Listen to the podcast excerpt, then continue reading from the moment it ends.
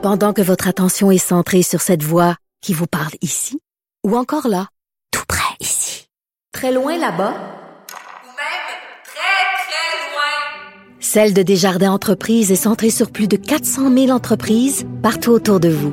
Depuis plus de 120 ans, nos équipes dédiées accompagnent les entrepreneurs d'ici à chaque étape pour qu'ils puissent rester centrés sur ce qui compte, la croissance de leur entreprise.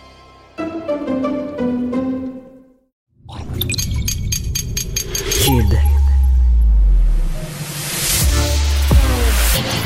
Il manie l'idée, il manie l'idée. La persuasion, le silence. Informé, informé. Cultivé, cultivé. Rigoureux, rigoureux. Pour savoir et comprendre. Mario Dumont. Bienvenue à Cube, bonne fin d'après-midi euh, tout le monde. Eh bien, en ce beau mardi, euh, quelque chose que, on dit, la table vient de se mettre dans l'actualité pour la journée de jeudi, pour l'après-midi de jeudi. Euh, parce que c'est une des décisions de tribunal peut-être les plus attendues qui va tomber, la Cour d'appel. On s'en souvient quasiment pas. Ils ont, écoutez, ils ont pris plus qu'un an pour rédiger. C'est une cause, celle sur la loi 21 sur la laïcité, que la Cour d'appel avait entendue à l'automne 2022. Et donc, ils ont pris essentiellement toute l'année 2023 pour étudier en détail le dossier, ses tenants et aboutissants, ses aspects constitutionnels. Et donc, la décision va nous être présentée jeudi après-midi. Euh, Est-ce qu'on va invalider euh, la loi 21 sur la laïcité, quoi qu'elle est protégée par euh, la clause non-obstant? Une clause dérogatoire. On dit on accepte que même si ça contrevient à la Charte des droits et libertés, pour des raisons importantes, le Parlement du Québec décide de déroger consciemment. Donc, ça soustrait un peu euh, le, le, projet de loi. Maintenant, euh, juste vous rappeler, là, le juge de première instance, c'était Marc-André Blanchard, le juge de première instance, qui avait dit euh, la loi est maintenue, la loi peut être maintenue, sauf pour les commissions scolaires anglophones. Il avait exclu les commissions scolaires anglophones et les députés de l'Assemblée nationale, au nom là, de, la charte du droit à être élu, je pense que c'est l'article 3 sur le droit à n'importe qui de se présenter aux élections. Euh, donc, c'était les restrictions. Mais pour le reste, pour les autres personnes en autorité, procureurs de la couronne, juges, enseignants pour les autres, donc la loi pouvait continuer de s'appliquer. Donc, que va dire la Cour d'appel? Et je vous fais un petit rappel amical.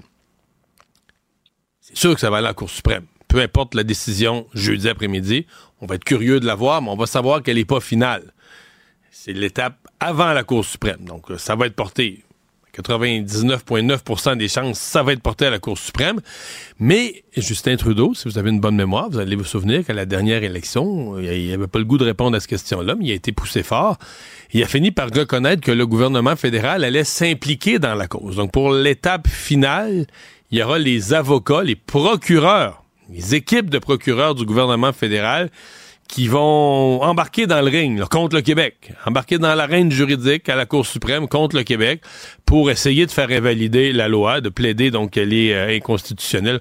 Donc euh, c'est comme une grosse affaire qui s'enclenche à partir de jeudi.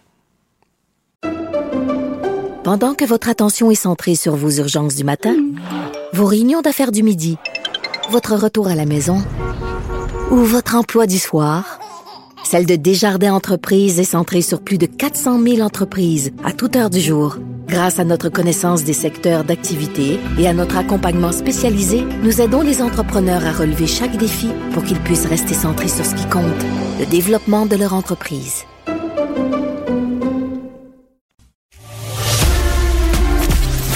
Mario Dumont, le seul atlas dont vous avez besoin. Plusieurs personnes ont fait des discours, plusieurs, je devrais dire, leaders du monde ont fait des discours euh, rendant hommage au courage des Ukrainiens, rappelant les deux ans de la guerre, parce que ça fait deux ans cette semaine que la, la Russie, que Vladimir Poutine a envahi l'Ukraine.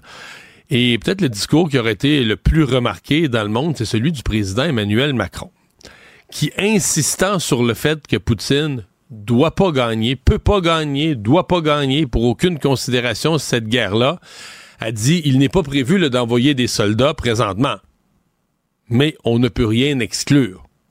Tellement il faut pas que, que Poutine gagne.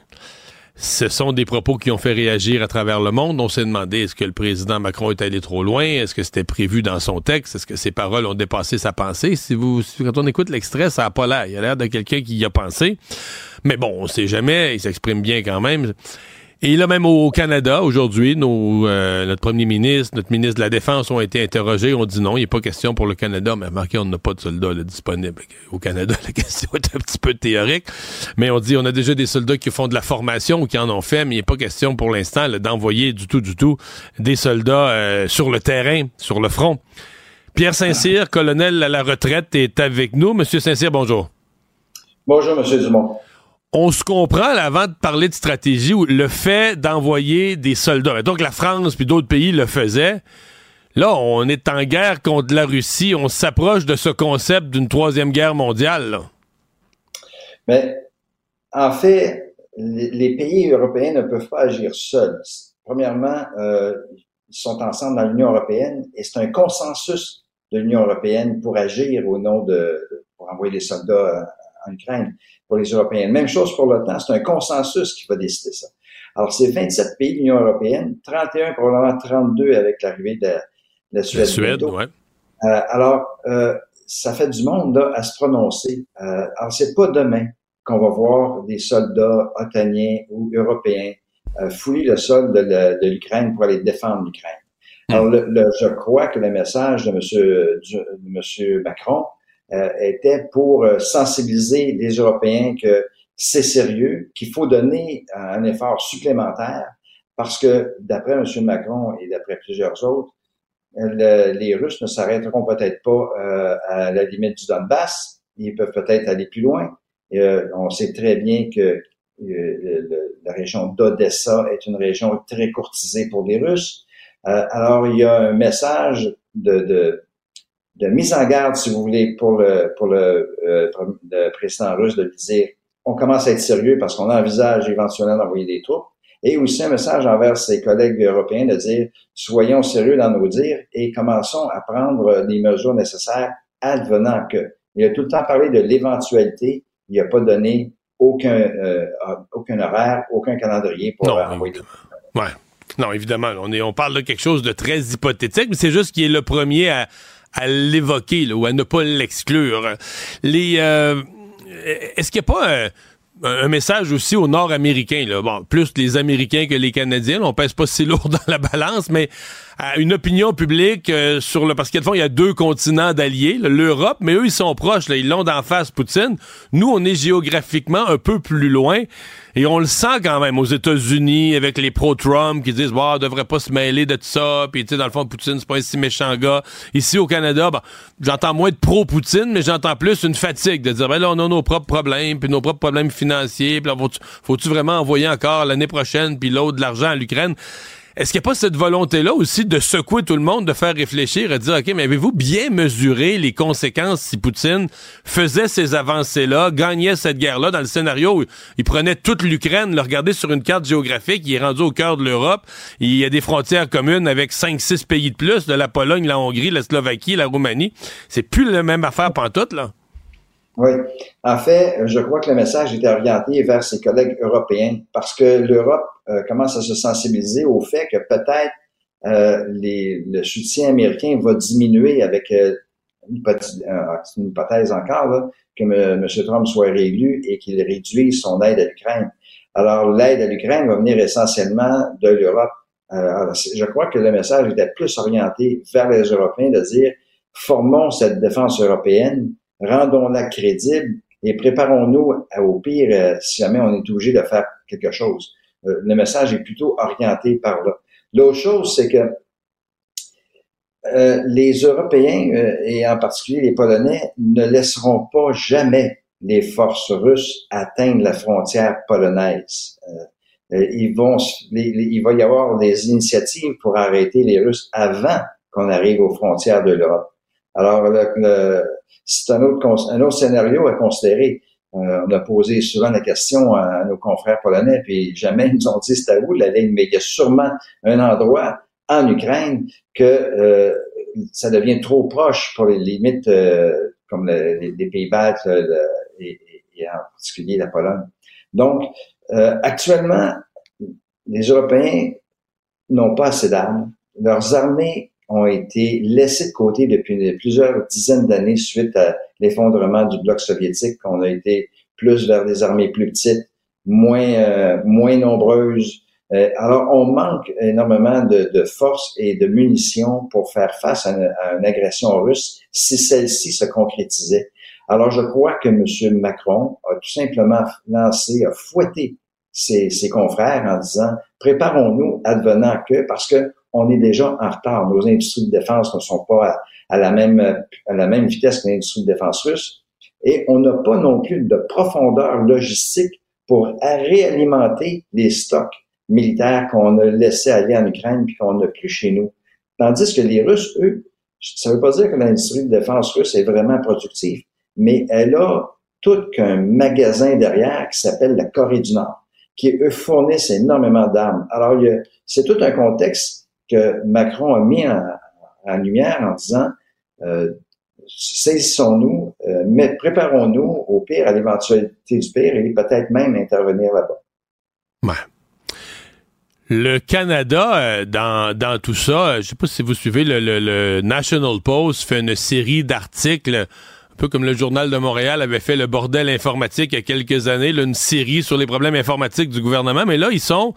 Le titre, c'est The Canada Undefended, le Canada non défendu ou euh, incapable de se défendre. Et c'est vraiment le portrait de l'armée canadienne, entre autres toute la zone arctique du Nord. On dit, que si Poutine décidait d'attaquer par le Nord, de vouloir les ressources dans le Grand Nord canadien, euh, on a l'impression que le Canada est très, très, très vulnérable. Bon, en fait, on finit par se dire, on se fie un peu sur les Américains pour se défendre mais si Poutine avait un allié comme Trump aux États-Unis, euh, le Canada, on n'est pas fort, on pèse pas lourd. Hein?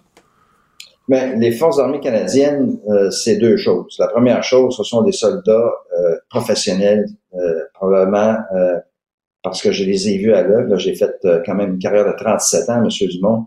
J'étais déployé dans plusieurs endroits et j'ai constaté que mes confrères étaient très professionnels et probablement les meilleurs. Ont-ils l'équipement voulu? Ils sont-ils assez nombreux? Exactement. Ça, c'est l'autre aspect. Alors, l'équipement est manquant.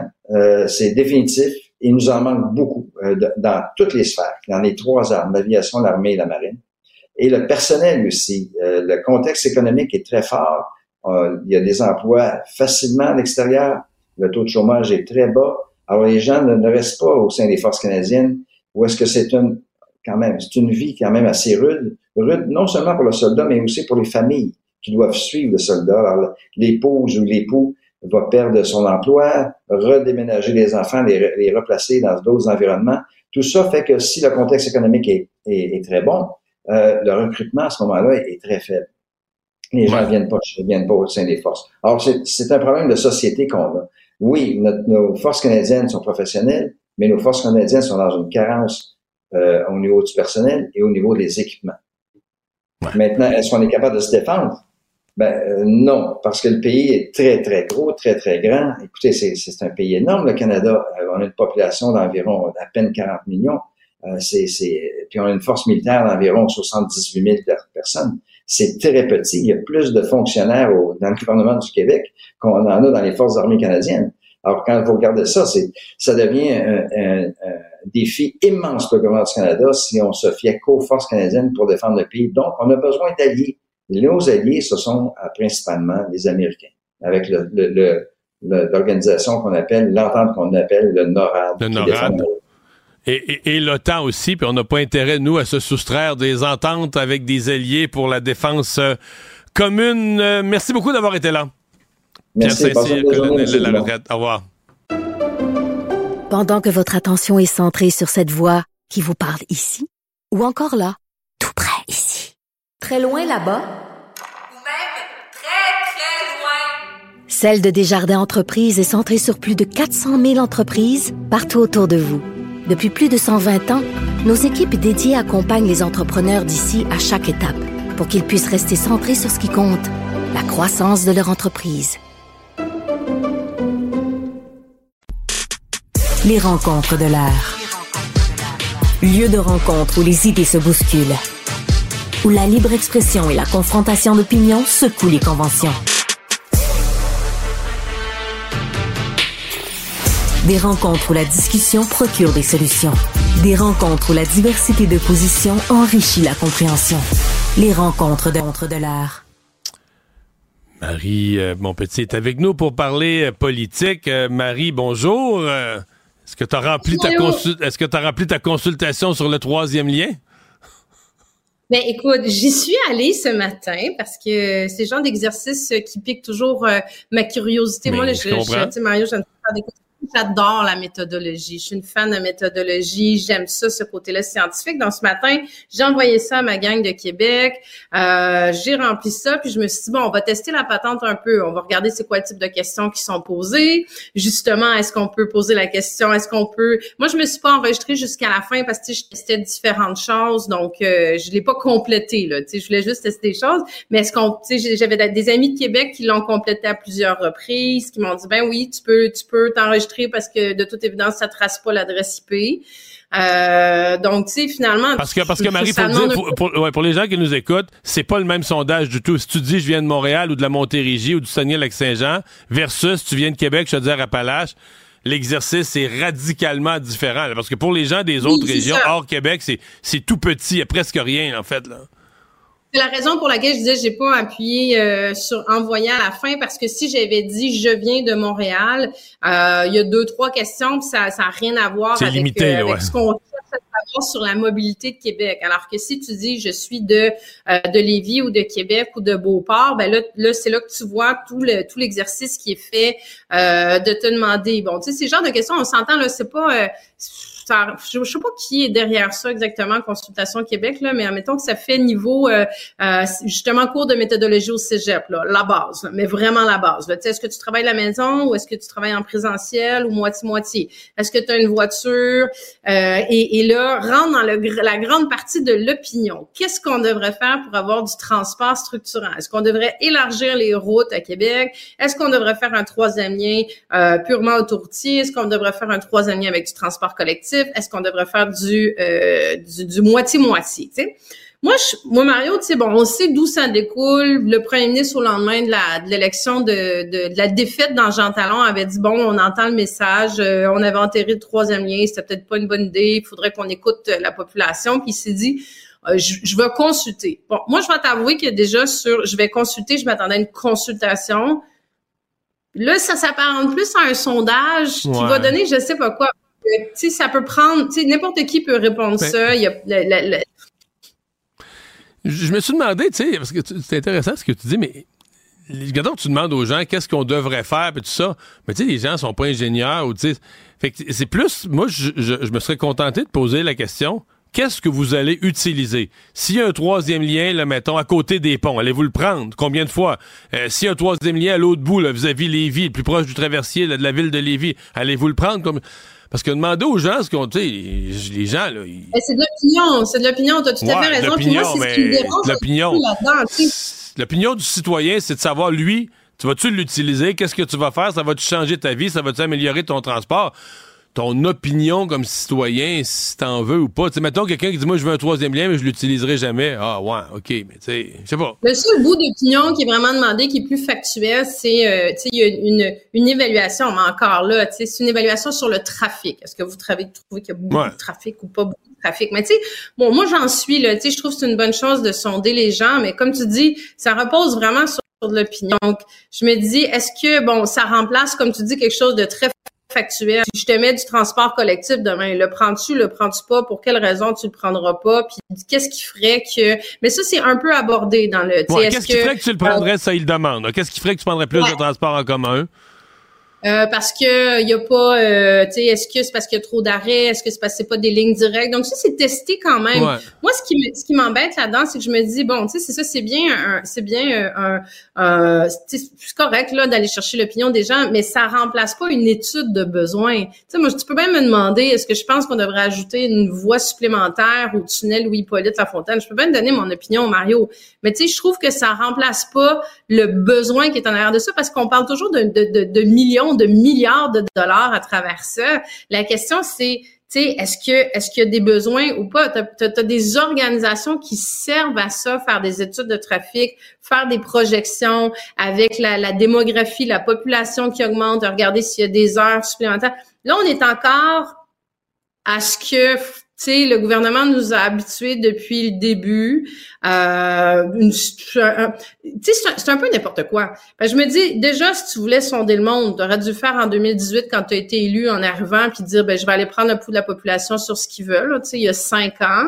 Là, finalement, ils ont enterré le, le, troisième lien sur le principe que euh, les données de transit étaient plus au rendez-vous. Finalement, on n'avait plus besoin. Là, finalement, ils l'ont déterré le lendemain. Ils l'ont ressuscité le lendemain de la de, la défaite électorale. Là, finalement, il donne ça à la caisse de dépôt qui, elle, est en train de faire ses consultations aussi avec des députés, avec des villes, avec des arrondissements. Là, tu fais ce sondage-là qui lit pas du tout les mains non plus à, la caisse de dépôt. Donc là, la caisse de dépôt va recevoir quelque chose Mettons là qu'il y a un il y a un afflux là, en disant nous on veut un troisième lien, mais que la caisse de dépôt est partie sur un autre projet. Je ne sais pas ce que ça va apporter. Non, c'est clairement pas. Euh, on, sait, sait pas en fait exactement à quoi ça va, à quoi ça va servir à la fin, quelle va être l'utilité. Mais enfin, tu vois, le, soleil, il y, a, une coupe d'heure, le soleil disait qu'il y avait déjà 10 000 personnes qui avaient répondu ce matin. C'est normal, au début, les gens se lancent plus, mais en tout cas, ça semble susciter certainement un, intérêt. Tu veux me parler euh, de cette cette nouvelle que les euh, Kings de Los Angeles vont jouer un match sans subvention à Salt Lake City? Euh, oui, souhaitons, Mario, que les 10 000 personnes, justement, ce soit bien des gens de la région de Québec qui vont l'utiliser et pas des groupes mobilisés parce qu'il n'y a pas moyen, je le répète, de le vérifier derrière ce sondage-là. Euh, oui, les Kings de Los Angeles, euh, ça a fait couler beaucoup d'encre. Hein? Ça a été comme l'espèce d'un, un, je vais dire pas le caillou dans le soulier de la CAQ parce qu'ils ont été nombreux à l'automne dernier. Mais là, ça, ça refait couler de l'encre parce que euh, ben, on apprenait hier finalement que les Kings de Los Angeles, non seulement euh, ben, s'en vont, euh, s'en vont jouer à Salt Lake City, mais gratis, Mario, gratis. Et euh, ça a fait réagir beaucoup les, les oppositions. Puis je voulais revenir sur une lettre qui a été écrite parce qu'hier on voyait il y avait le Parti libéral entre autres qui est sorti en disant on demande au gouvernement du Québec de, de demander un remboursement, on demande au gouvernement de s'excuser hmm. là-dessus. Mais c'est un peu. Ça, mais sincèrement, par exemple, j'aurais fait la même chose, j'étais dans l'opposition parce que, comme on dit, c'est une balle sur le marbre, au baseball.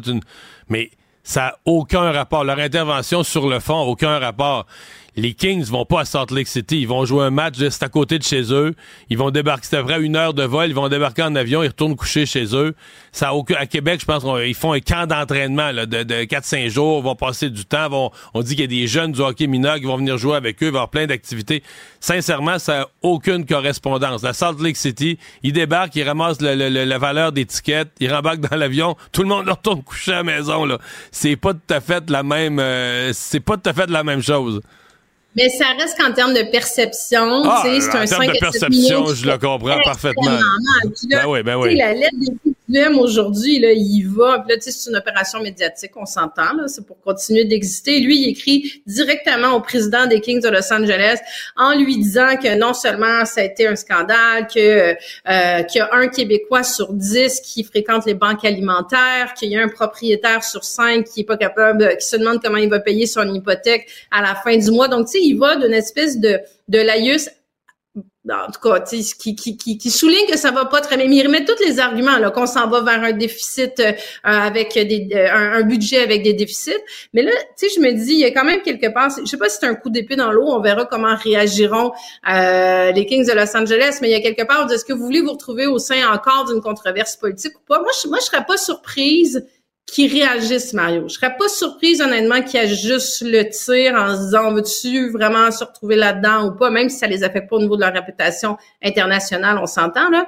Mais je me dis, on est encore dans une situation où François Legault et son gouvernement, dans le 12 mars, ils arrivent avec un budget. Donc, ils se sont traînés pendant toutes les négociations à l'automne, ce 5 à 7 millions-là qui leur a été remis sur le nez constamment par les différents syndicats. Et là, dans deux semaines, c'est le budget où il nous a bien dit qu'il fallait se serrer la ceinture, qu'on allait avoir des difficultés. Puis là, il va se retrouver encore dans l'eau chaude avec, euh, avec ce dossier-là. Puis là, tu as vu, Éric Girard fait aucun commentaire. Ils essaient de de rester le plus loin possible que ça, mais ça reste que ça leur fait, euh, ça leur fait très mal. Non, puis à la fin, euh, moi, la seule fois que j'ai entendu Luc Robitaille commenter ça, il a dit, écoutez, là, on s'est entendu sur un montant. Il dit, à la fin, si tout va bien, si les revenus rentrent, ça va peut-être être 2-3 millions. Dire, jamais un gouvernement se sera fait aussi mal pour du change, là, euh, pour vraiment des montants d'argent absolument, absolument ridicules. Merci, Marie. À demain, Mario. Pendant que votre attention est centrée sur cette voix qui vous parle ici, ou encore là, tout près ici, très loin là-bas, Ou même très, très loin. Celle de Desjardins Entreprises est centrée sur plus de 400 000 entreprises partout autour de vous. Depuis plus de 120 ans, nos équipes dédiées accompagnent les entrepreneurs d'ici à chaque étape pour qu'ils puissent rester centrés sur ce qui compte, la croissance de leur entreprise. Et cartésien, il peut résoudre n'importe quelle énigme les yeux fermés. Grande consultation. Un petit brin d'histoire. En avril dernier, le gouvernement de la CAQ avait enterré le projet de tunnel Québec-Lévis. Et puis, au lendemain de l'élection partielle, de la défaite euh, crève-cœur dans Jean Talon, M. Legault a dit, ben, j'entends le message de la population. Et ce projet-là, ce projet-là, les gens y tenaient, on va le ressusciter. Et il avait annoncé une consultation. À l'époque, c'était bien flou. Mais là, on en sait un petit peu plus sur la consultation. En fait, on en sait pas mal plus. Elle est en ligne. C'est apparu ce matin. Euh, une consultation double. Donc, petit questionnaire pour les gens qui habitent partout au Québec, ailleurs que dans le Grand Québec pour les gens des régions Québec, Chaudière-Appalaches, donc des régions concernées. Un questionnaire un peu plus euh, costaud, là, sur vos habitudes, le transport en commun, les routes, la congestion, etc. Euh, donc, euh, qui permet aux gens à la fois de, de, décrire ce qu'ils vivent et de se projeter dans ce qu'ils voudraient connaître. Est-ce que cette consultation est utile? à date, il y a quand même un certain nombre de sceptiques. Angèle Pinault-Lemieux, coordonnatrice de la coalition Non au troisième lien, est avec nous. Bonjour. Bonjour.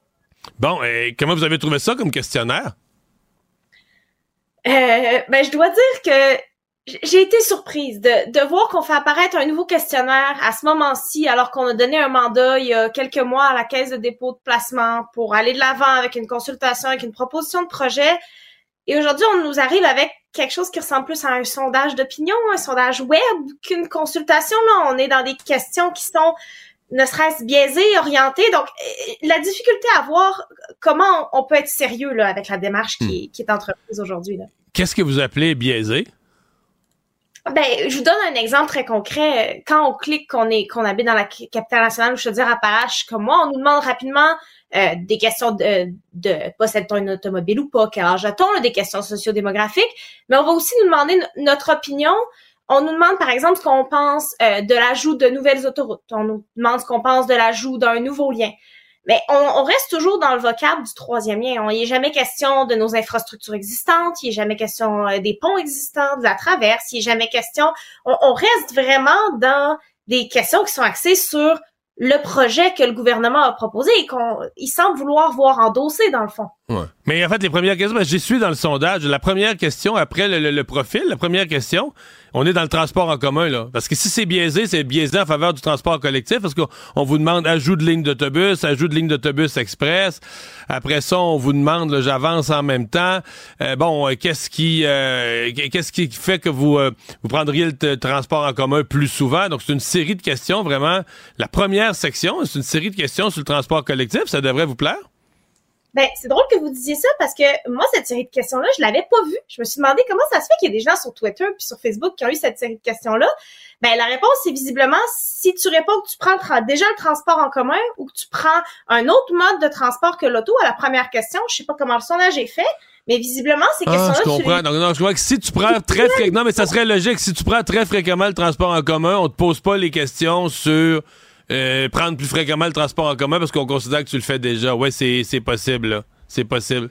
Euh, mais, mais, mais, on reste dans l'opinion. On, reste dans quelque chose que j'ai de la difficulté à voir la valeur scientifique d'un exercice comme celui-là, puis des données fiables sur lesquelles on va être capable de, baser des projets d'infrastructures majeures. Quand même, là, on parle de milliards de dollars. Là. Ouais, ouais. Euh, le dans votre vous avez mis un communiqué aujourd'hui, euh, vous parlez d'espèce de consensus scientifique. Est-ce que vous parlez de tous les environnementalistes qui sont contre le troisième lien puis qui développent les théories parce que je veux dire il y a toutes sortes de sciences. Il y a la démographie, il y a la croissance phénoménale de Lévis, il y a la science du développement économique. Je veux dire, il y a un ensemble de sciences qui pourrait dire un ensemble de choses. Ça justifie pas nécessairement pour ou contre un troisième lien. Mais je me méfie, là, quand, euh, quand vous dites consensus scientifique, c'est consensus des sciences que vous et les gens qui pensent comme vous avez voulu consulter. Là. Un cercle de sciences bien fermé, là. Ben, je me permets quand même d'émettre des doutes par rapport à ça, parce que quand on regarde, par exemple, vous parlez démographie, vous parlez d'économie. En termes d'économie, euh, les dernières études qu'on a fait au Québec, je pense à une étude de la Chambre de commerce de Montréal euh, il y a quelques années, qui montre que quand on investit euh, dans le transport en commun, on a trois fois plus de retombées économiques que dans le transport routier. Quand on parle de démographie, je pense aux dernières études de l'Institut de la statistique du Québec qui prévoit effectivement un boom démographique à Lévis dans les prochaines années sur la rive sud. L'enjeu, c'est qu'on est sur un boom de population vieillissante. Quand on s'intéresse à la population active, celle de 18-64 ans, qui est la plus susceptible d'utiliser les, les, les transports aux heures de pointe, là, de se rendre pour le domicile mhm. travail en heure achalandée, ben, on est dans une baisse démographique dans les prévisions. Et oui, en effet, quand on s'intéresse aux études d'impact euh, environnementaux, aux études d'impact en matière de mobilité, effectivement aussi, non seulement on peine à prouver les besoins en termes d'ajout de capacité routière, mais surtout les effets. On le voit partout, on est venu ajouter de la capacité autoroutière et c'est là que la science est unanime. Partout dans le monde, autant au Québec qu'à l'international, quand on vient ajouter de la capacité routière, on ne règle pas les enjeux de congestion. Donc, c'est aussi ça pour moi l'enjeu avec le sondage aujourd'hui. Ben, ben, c'est parce que souvent, c'est parce que souvent, on ajoute des routes parce que on est obligé on est obligé parce qu'on a déjà eu une forte croissance de population. Hein, la plupart des pays, mais tu sais, je veux dire, mettons, à Détroit, ils ont eu le phénomène inverse. C'est une des seules. Il n'y a pas beaucoup d'expérience dans le monde, mais une ville où toute l'économie s'est effondrée, des quartiers, des quartiers au complet ont été fermés, ils ont débranché l'aqueduc.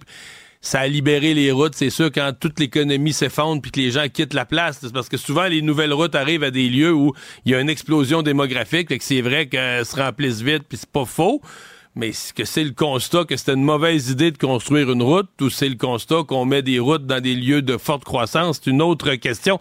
Euh, on va faire quoi avec ça, d'après vous? Euh, qu'est-ce qui va arriver? Là, on fait un sondage. Je pense que vous avez raison de dire c'est plus vraiment un sondage d'opinion qu'une étude comme telle, mais euh, on dit qu'on va remettre ça à la caisse de dépôt. Qu'est-ce qu'on va faire avec ça le, le 22 mars au soir?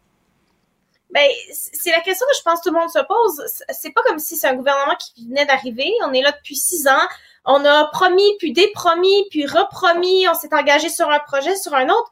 Je pense que ce qui se dégage là-dedans, c'est l'impression d'improvisation. C'est Est-ce qu'on a une vision?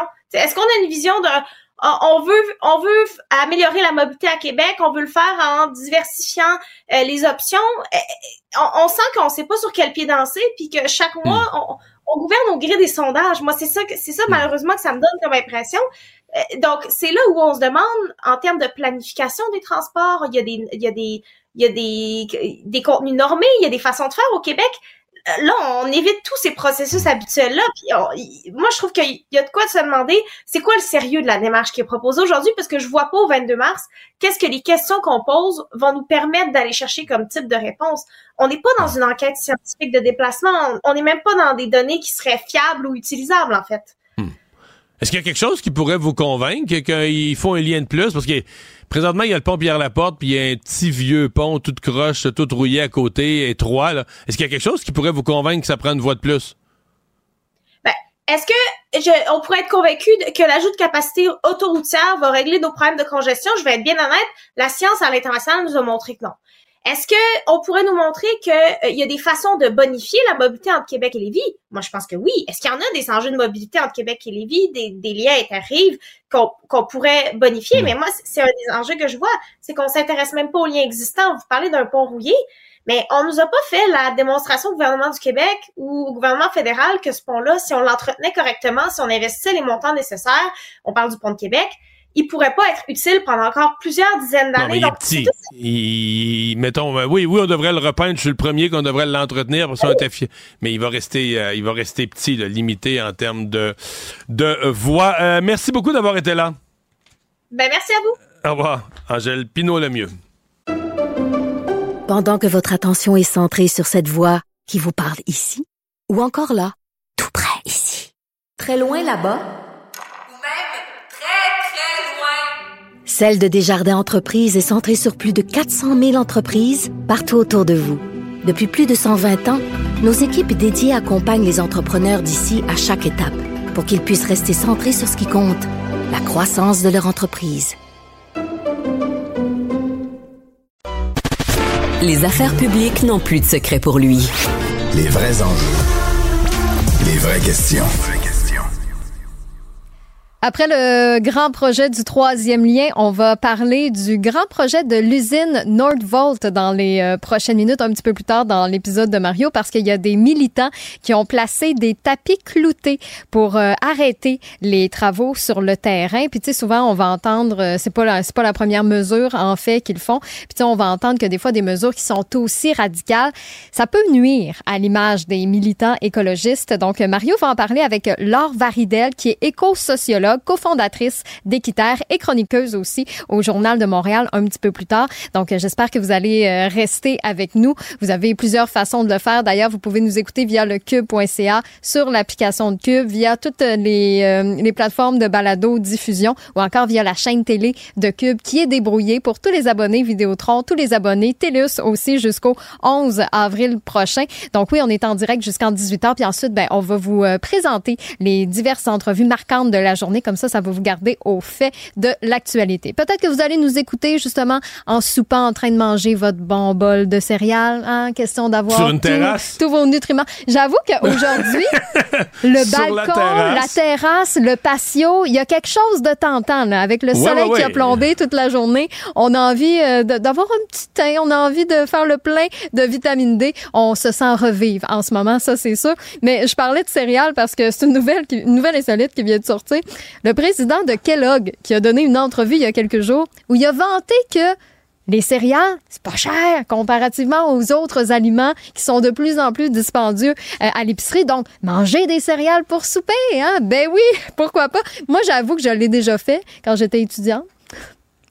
J'avais pas le, plus grand des talents culinaires à l'époque. Donc, ça arrivait que je mangeais un bol de, un bol de céréales pour, euh, pour souper. Pas souvent, mais une fois de temps en temps. Puis il y a quand même quelque chose de réconfortant là-dedans. Sauf qu'on va s'entendre. Le, problème avec des appétits comme les nôtres, Alex, c'est que pour, souper. c'est que tu penses à travers la boîte. Pour hein? souper, on aurait mangé la boîte de céréales. Ben, c'est ça le problème. Mais on s'entend-tu que le PDG de la boîte de céréales, il pourrait se garder une petite gêne? Il est, probablement multimillionnaire, Exactement. monsieur. Puis, let them eat cake, là. Laissez-les manger de la brioche. Mais qu'est-ce que c'est ça? Non, mais c'est ça. Les gens se sont vraiment indignés pour dire, voyons donc, on va faire un coup de marketing justement pour Kellogg, pour que les gens en mangent, puis dire, euh, ça coûte. Puis, de toute façon, moi, je trouve pas que c'est pas cher. les boîtes de céréales, ils ont rapetissé avec le temps, sont de plus en plus petites. Les prix ont augmenté aussi. N'est pas me dire ben quand même que c'est La boîte est plus petite, mais il y a aussi qu'il y a de l'air dedans. Il y a full... Ben oui, exactement. C'est comme les sacs de chips, hein? C'est la même affaire. Non, les sacs de chips, c'est une classe à part. moi, moi sérieusement, je suis rendu nerveux. J'arrive chez nous, puis j'ai peur à un de l'ouvrir, puis. Puis qu'il n'y a rien? Il y en a. Bon, Yann, il n'y en a pas. Ben moi, moi, moi je suis. sincèrement, je suis plus gêné. Je rentre ma tête dedans. Je, moi, je suis plus gêné. Moi, je, le touche, là, tu sais, à l'épicerie ou au dépanneur, là, je prends tous les sacs, puis j'ai tente pour savoir c'est lequel qui a le plus de chips dedans. Si tu l'achètes en fonction de ça? Non, mais il y, ben y, a le poids qui ah, est pas en fonction de la. Je comprends qu'il y a le poids écrit dessus, mais moi, là, honnêtement, des fois, ils ont l'air plus vite que d'autres. Je sais pas si c'est psychologique. Présentement, il y a certaines marques, là, le sac, là, il, est ridicule. Le sac est vide. un sac de lays ordinaire, là, 50% air, 50% chip.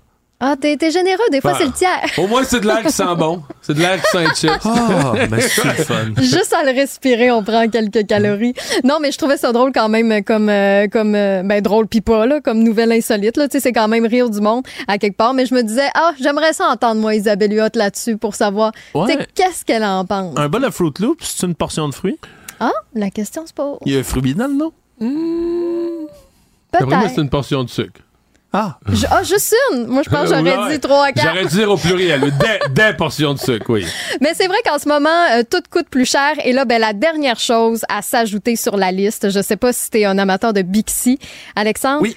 Mais là, euh, ça va coûter plus cher. Je le sais. Faute de son succès, parce que l'année passée, 576 000 cyclistes. Donc, toi, t'en faisais partie. Mario, as-tu déjà utilisé le Bixi? Non. Moi non plus, j'ai jamais utilisé le, Bixi. Mais là, les abonnements vont augmenter à compter du 15 avril prochain de 99 à 107 dollars pour la saison. Augmentation de 8 Donc, va ouais, saison, c'est important de le dire, hein, parce que euh, hier, j'ai pris un Bixi, hier soir, en passant. Ouais. Euh, ça marchait ben, pas? Mais ben, mon abonnement pour que je du ne 15 avril au 15 novembre? Ben, ben voilà, hein, je me suis fait avoir.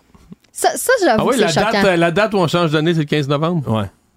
Puis honnêtement, là, moi, Quoi, l'honneur de l'élection du PQ en 76 ou pour une Oui, autre? ça doit être ça. On leur demandera. C'est pour On, ça. va- on fait des C'est la seule chose qui me vient au 15 novembre. Excusez-moi. Je suis peut-être trop politique dans mon affaire, je le sais pas. Si vous souhaitez entrer en contact avec nous, les textos 1877-827-2346. Je vous laisse, les gars. J'ai assez pris de votre temps aujourd'hui. Bonne soirée. Salut. Pendant que votre attention est centrée sur cette voix qui vous parle ici, ou encore là, très loin là-bas, Ou même très, très loin. Celle de Desjardins Entreprises est centrée sur plus de 400 000 entreprises partout autour de vous. Depuis plus de 120 ans, nos équipes dédiées accompagnent les entrepreneurs d'ici à chaque étape pour qu'ils puissent rester centrés sur ce qui compte, la croissance de leur entreprise.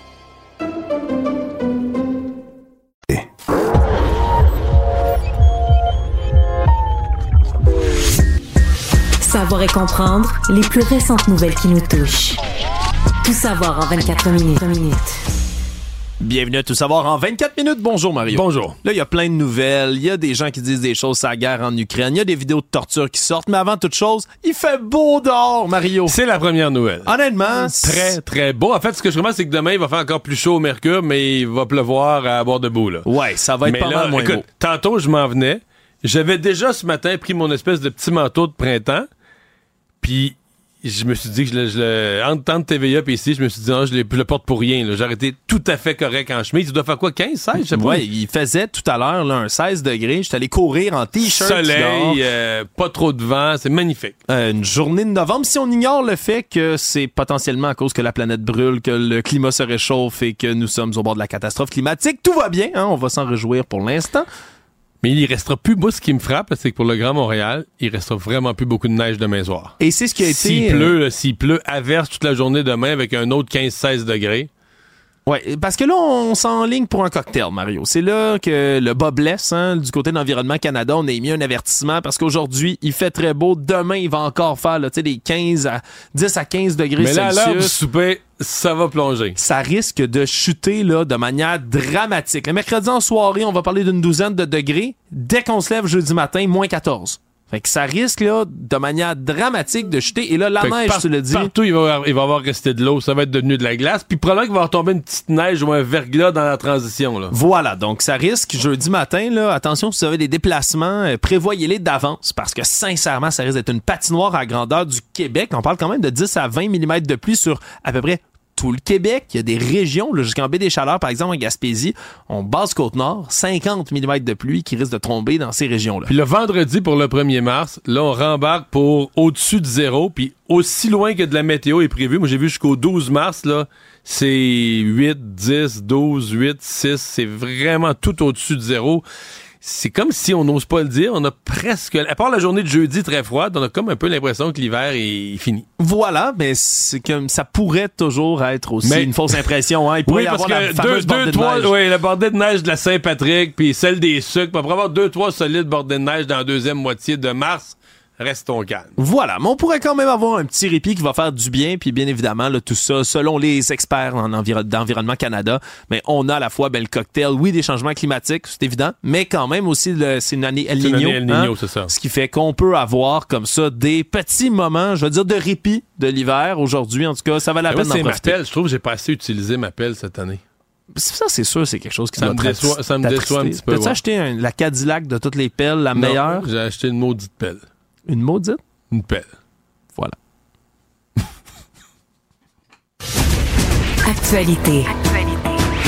Bon, entrons dans les choses plus sérieuses parce qu'il y en a de l'actualité aujourd'hui et une décision va tomber dès jeudi va être excessivement suivie, pas juste au Québec, mais dans le reste du Canada au grand complet. C'est la Cour d'appel qui va trancher sur la constitutionnalité de la loi sur la laïcité de l'État, soit la loi 21 ici au Québec. Parce que oui, si c'est appliqué depuis un bon moment, puis peut-être que c'était sorti de l'esprit des gens, ben il y a quand même ce débat et ces délibérations qui se faisaient depuis un bon moment du côté de la Cour d'appel.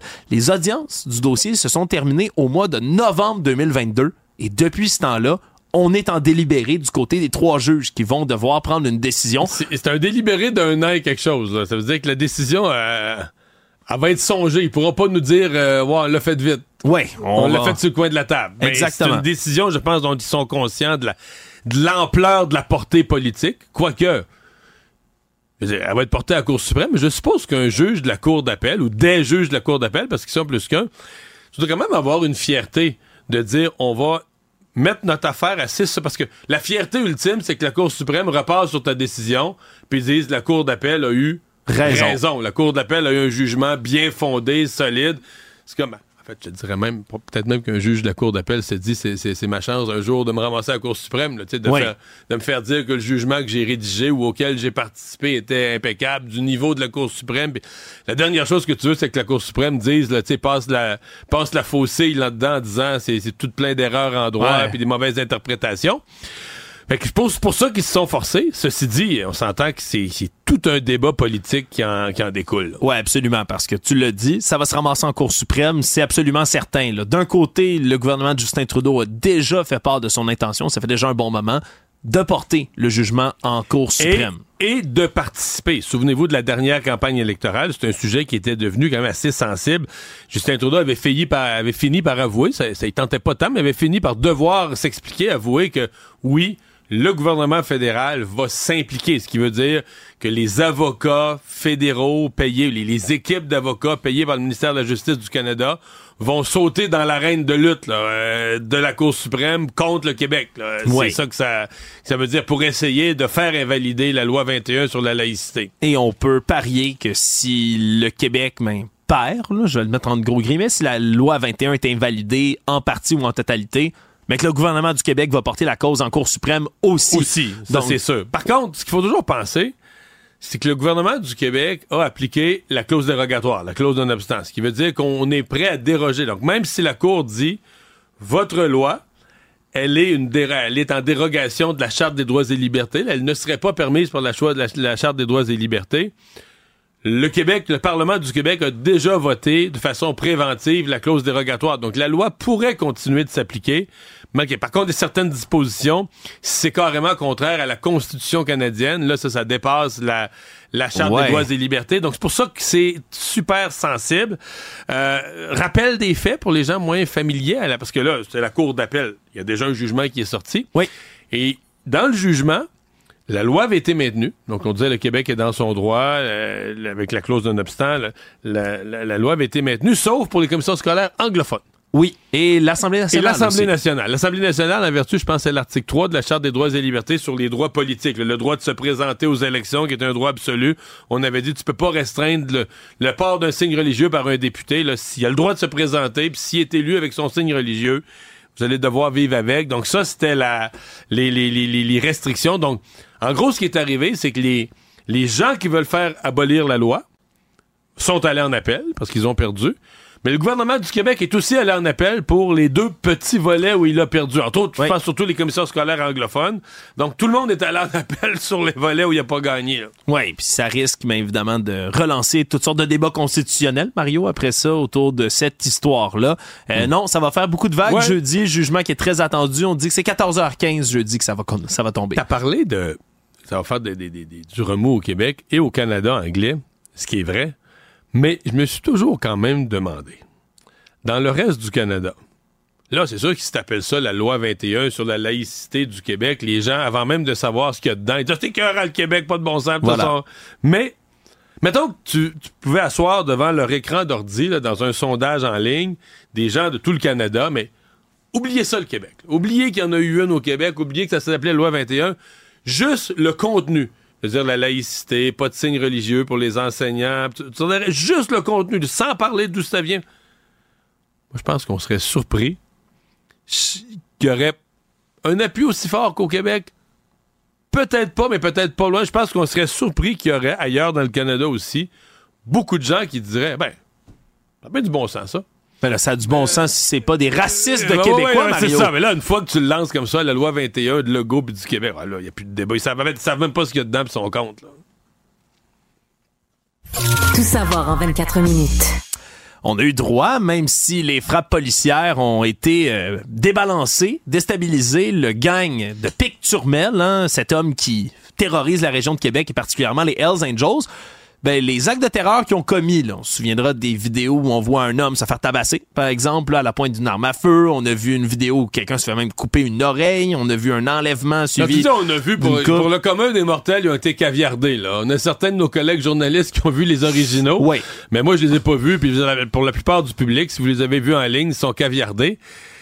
Et, là, il y en a une autre. Il y en a une autre offre, là. Oui, une autre offre qui vient de sortir. On se comprend qui a été filmée il y a déjà là, quelques semaines de ça mais qui donne absolument froid dans le dos. Encore une fois, inspiré des cartels de la drogue mexicains, des actes de torture, d'intimidation, d'humiliation. Celui-là est particulièrement barbare. Et là, je vous avertis, là, les propos pourraient vous choquer.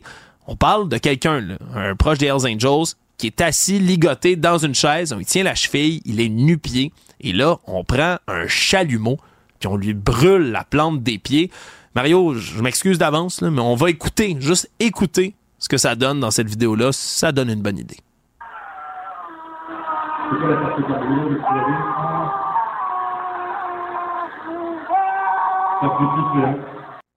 Bon, on se comprend que ça, ça se passe même d'images ou de mots autour de tout ça. Un acte absolument barbare puis qui vient encore une fois, justifier si on veut toutes les frappes. Couper des membres, brûler le dessous des pieds, on est dans le même, on est dans la torture au sens le plus pur du terme.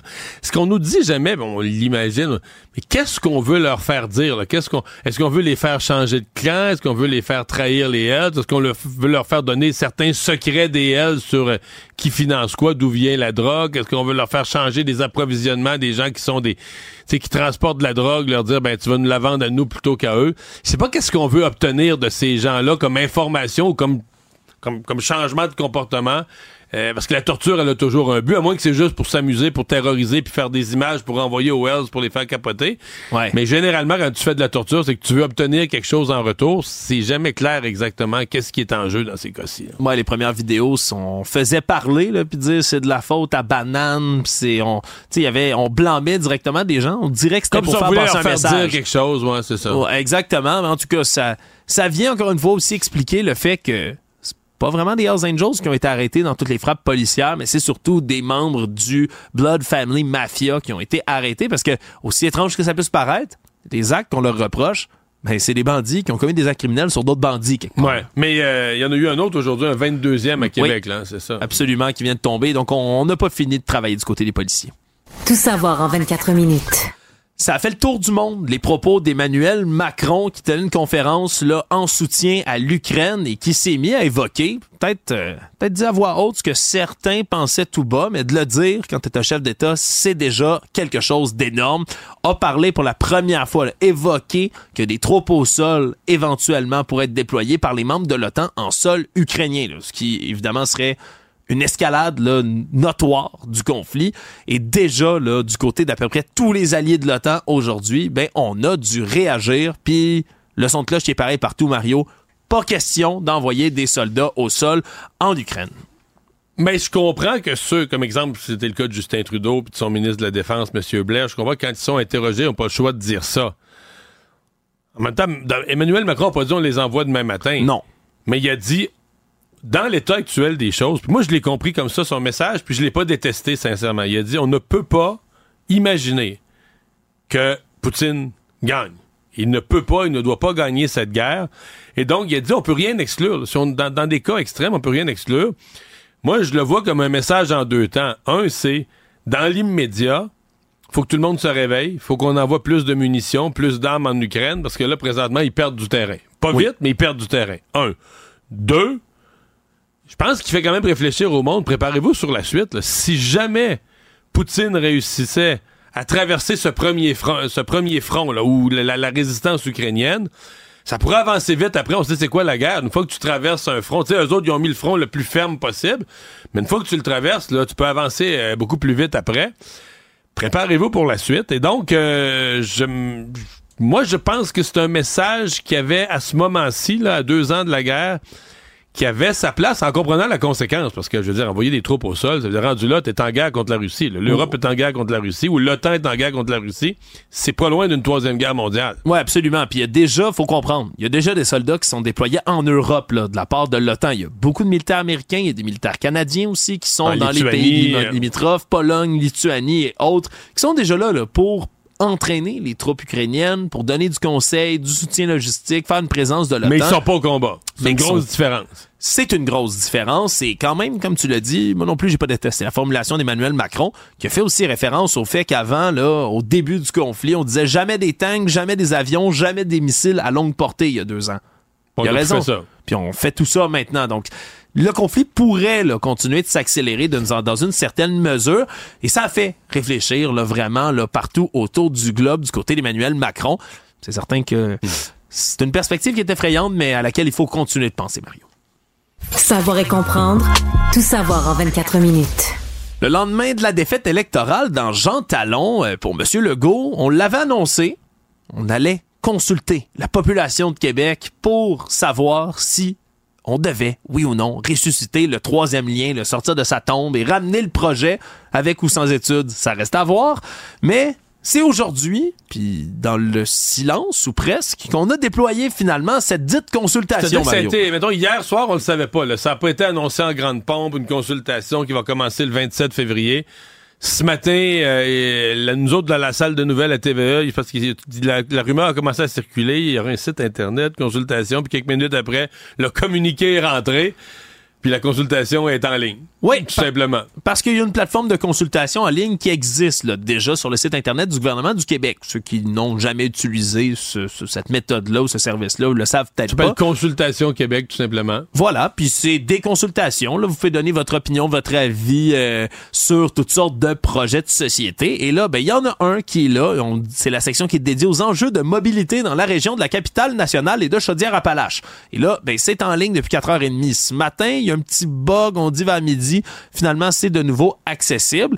Et là, ben ça comprend une vingtaine de questions, tout ça. Ça commence assez simple. C'est vous travaillez où, vous vous situez où, votre âge, votre genre. Et là, Mais en fait, c'est c'est pas le, même- le, le nombre de questions n'est pas le même si vous êtes dans la région de Québec ou à l'extérieur. Si vous êtes quelqu'un qui habitait complètement ailleurs, là, à Montréal, c'est assez bref le questionnaire, c'est assez limité là. Oui, mais, pour- ça existe aussi. Ça existe aussi. Mais pour les gens de la région de Québec, là, tu rentres dans un questionnaire plus plus musclé là, sur euh, tes habitudes, le transport en commun ou pas, la route ou pas, qu'est-ce que tu fais, combien de fois tu y votes pour le travail, pour les loisirs. C'est pour les gens de Québec là, c'est plus. euh, Puis après ça, ben tes opinions. Qu'est-ce que qu'est-ce que tu utilises comme transport? Qu'est-ce que tu utiliserais si on avait plus des transports en commun, une voie de plus? Donc c'est toutes les questions précises sur. euh, Maintenant, qu'est-ce qu'on va faire avec ça? Parce que là, c'est jusqu'au 22 mars. Les gens, les gens jusqu'au 22 mars pour répondre. Qu'est-ce qu'on va faire avec ça le 22 mars en soirée? Mais il y a des collègues journalistes qui ont trouvé quand même une faille. là. Si tu te crées plusieurs adresses courriels ou si tu as comme trois, quatre adresses courriels, ben, tu pourrais aller passer le questionnaire trois, quatre fois aussi. Il va falloir faire attention aux résultats qui vont sortir de tout ça. Mais quand même, qu'est-ce qu'on fait après? Qu'est-ce qui va sortir comme résultat? Puis comment va réagir la CAQ? Mais c'est des grosses questions, Mario. Puis c'est peut-être pour ça qu'on n'a pas voulu faire beaucoup de bruit au sujet de ces consultations-là.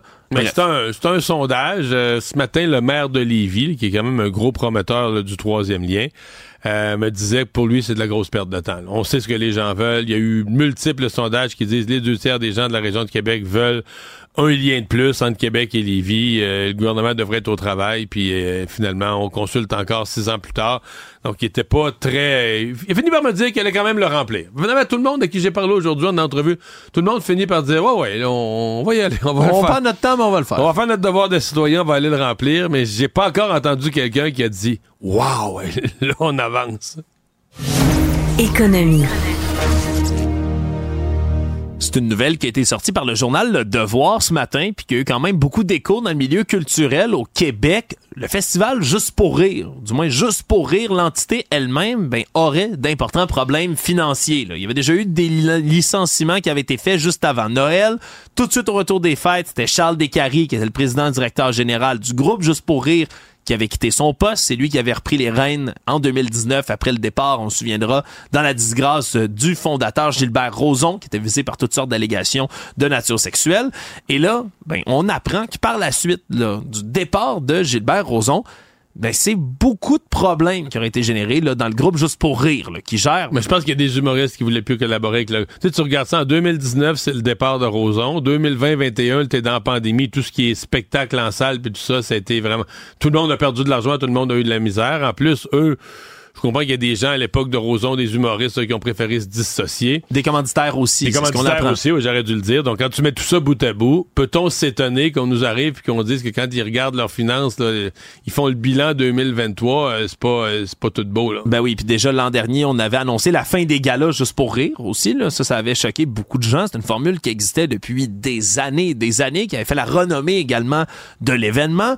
Et on va euh, voir qu'est-ce qui va suivre par la suite parce qu'il n'est pas exclu pour l'instant qu'il y ait d'autres mises à pied, d'autres coupures importantes qui soient annoncées dans le groupe juste pour rire. Donc ça, ça a secoué quand même les colonnes, les colonnes du temple là, Ben, culturel au c'est Québec. un- oui, c'est un nom. Et surtout dans tous les festivals, l'été, c'est quand même un nom qui a fait... euh, c'est toute une époque. là. Tu sais, t'avais le jazz, t'avais juste pour rire. C'était comme les gros événements de l'été là, que- qui se succédaient en rafale d'une fin de semaine à l'autre. C'en était... C'était une grosse fin de semaine, c'est certain. Le monde. On a des nouvelles de ce qui se passe du côté de Kansas City, du Missouri, hein, parce qu'il y a eu une fusillade, on s'en souviendra, pendant la parade des Chiefs de Kansas City qui ont gagné le dernier Super Bowl. Dans la fusillade, on parle d'une vingtaine de personnes qui ont été blessées, une femme qui a perdu la vie également. Et là, ben, se dessine le procès des deux personnes qui sont à l'origine de la fusillade. Lindell Mays, un homme de 23 ans, et Dominic Miller, lui, de 18 ans, qui se sont échangés des coups de feu. Et là, le problème, c'est que maintenant que les juristes se penchent là-dessus, puis que les avocats de la défense se saisissent du dossier, mais on comprend qu'il y a une loi aux États-Unis qui est en vigueur dans plusieurs États, dont le Missouri, qui pourrait venir exonérer les gens qui se sont tirés dessus, Mario. C'est-à-dire? C'est la loi Stand Your Ground. Tu sais, cette fameuse loi aux États-Unis, dans certains États, c'est, ben, si quelqu'un, si tu te sens menacé sur ton terrain, que tu crains pour ta vie, tu peux tirer en premier puis plaider la légitime défense. Mais dans des États comme le Missouri, on peut, dans n'importe quel lieu, si vous vous sentez en danger pour votre vie, ben, vous pouvez à ouvrir le Et feu. donc, si tu sais pas lequel des deux types a tiré le premier, les deux peuvent dire, Ben, moi, je me sentais menacé par l'autre qui tirait, c'est ça? Ben exactement. Puis là, on essaye de comprendre c'est qui qui aurait ouvert le feu en premier ou qui aurait pointé Mais son si c'est arme pas sur clair, on a tout doute raisonnable. ben ça peut devenir difficile. Puis là, c'est là que le fardeau de la preuve est peut sembler un peu insensé pour, au- à la vue de notre loi, euh, no- notre droit actuel. Ben, on parle des procureurs qui vont devoir, eux, avoir le fardeau de la preuve de démontrer en dehors de tout doute raisonnable que la fusillade a éclaté sans aucun motif de légitime défense. C'est pas à eux de prouver qu'il y avait légitime défense. C'est au procureur d'aller prouver qu'il n'y avait pas de légitime défense dans ce cas-ci. Mais il n'y a pas une notion de, je sais pas, mais quand tu tires du fusil dans une parade, là, il n'y a pas une notion de, de, de troubler l'ordre public, de mettre en danger la. Parce que je veux dire, là, tu tires, tu tires sur quelqu'un, mais c'est plein de monde autour, là, de mettre en danger la vie des autres, des enfants, non. Je vais te citer un avocat qui décrivait un peu cette loi-là aux États-Unis. Les dommages collatéraux en vertu de la loi du Missouri sont justifiables si vous étiez confronté à un cas de légitime défense et que d'autres personnes ont été blessées. Donc, si tu te sens menacé, quelqu'un te regarde de travers, tu peux. tu Ouvre peux- le une mitraillette dans la foule, il n'y a pas de problème. Hon- honnêtement, je ne sais pas quoi dire, Mario. J'ai hâte de voir qu'est-ce que ce procès-là va, va donner quoi, parce qu'il y a un autre cas en même temps à Kansas City qui est très médiatisé, où il y a un autre thème de légitime défense en milieu urbain avec une fusillade. C'est, c'est fou d'y penser, mais il y a des lois qui existent, qui sont en place aux États-Unis pour tout ça. Résumer l'actualité en 24 minutes, c'est mission accomplie.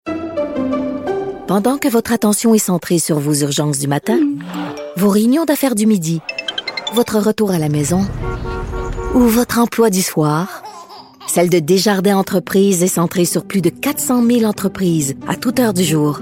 Grâce à notre connaissance des secteurs d'activité et à notre accompagnement spécialisé, nous aidons les entrepreneurs à relever chaque défi pour qu'ils puissent rester centrés sur ce qui compte, le développement de leur entreprise.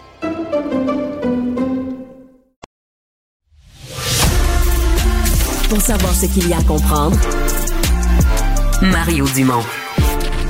Isabelle Maréchal, Tous les trois mois, faut que tu arrives avec un nouveau produit. Là. Tout le temps, tout le temps, tout le temps, tout le temps. Mario Dumont. Comme on dit en québécois que ça a fessé, là.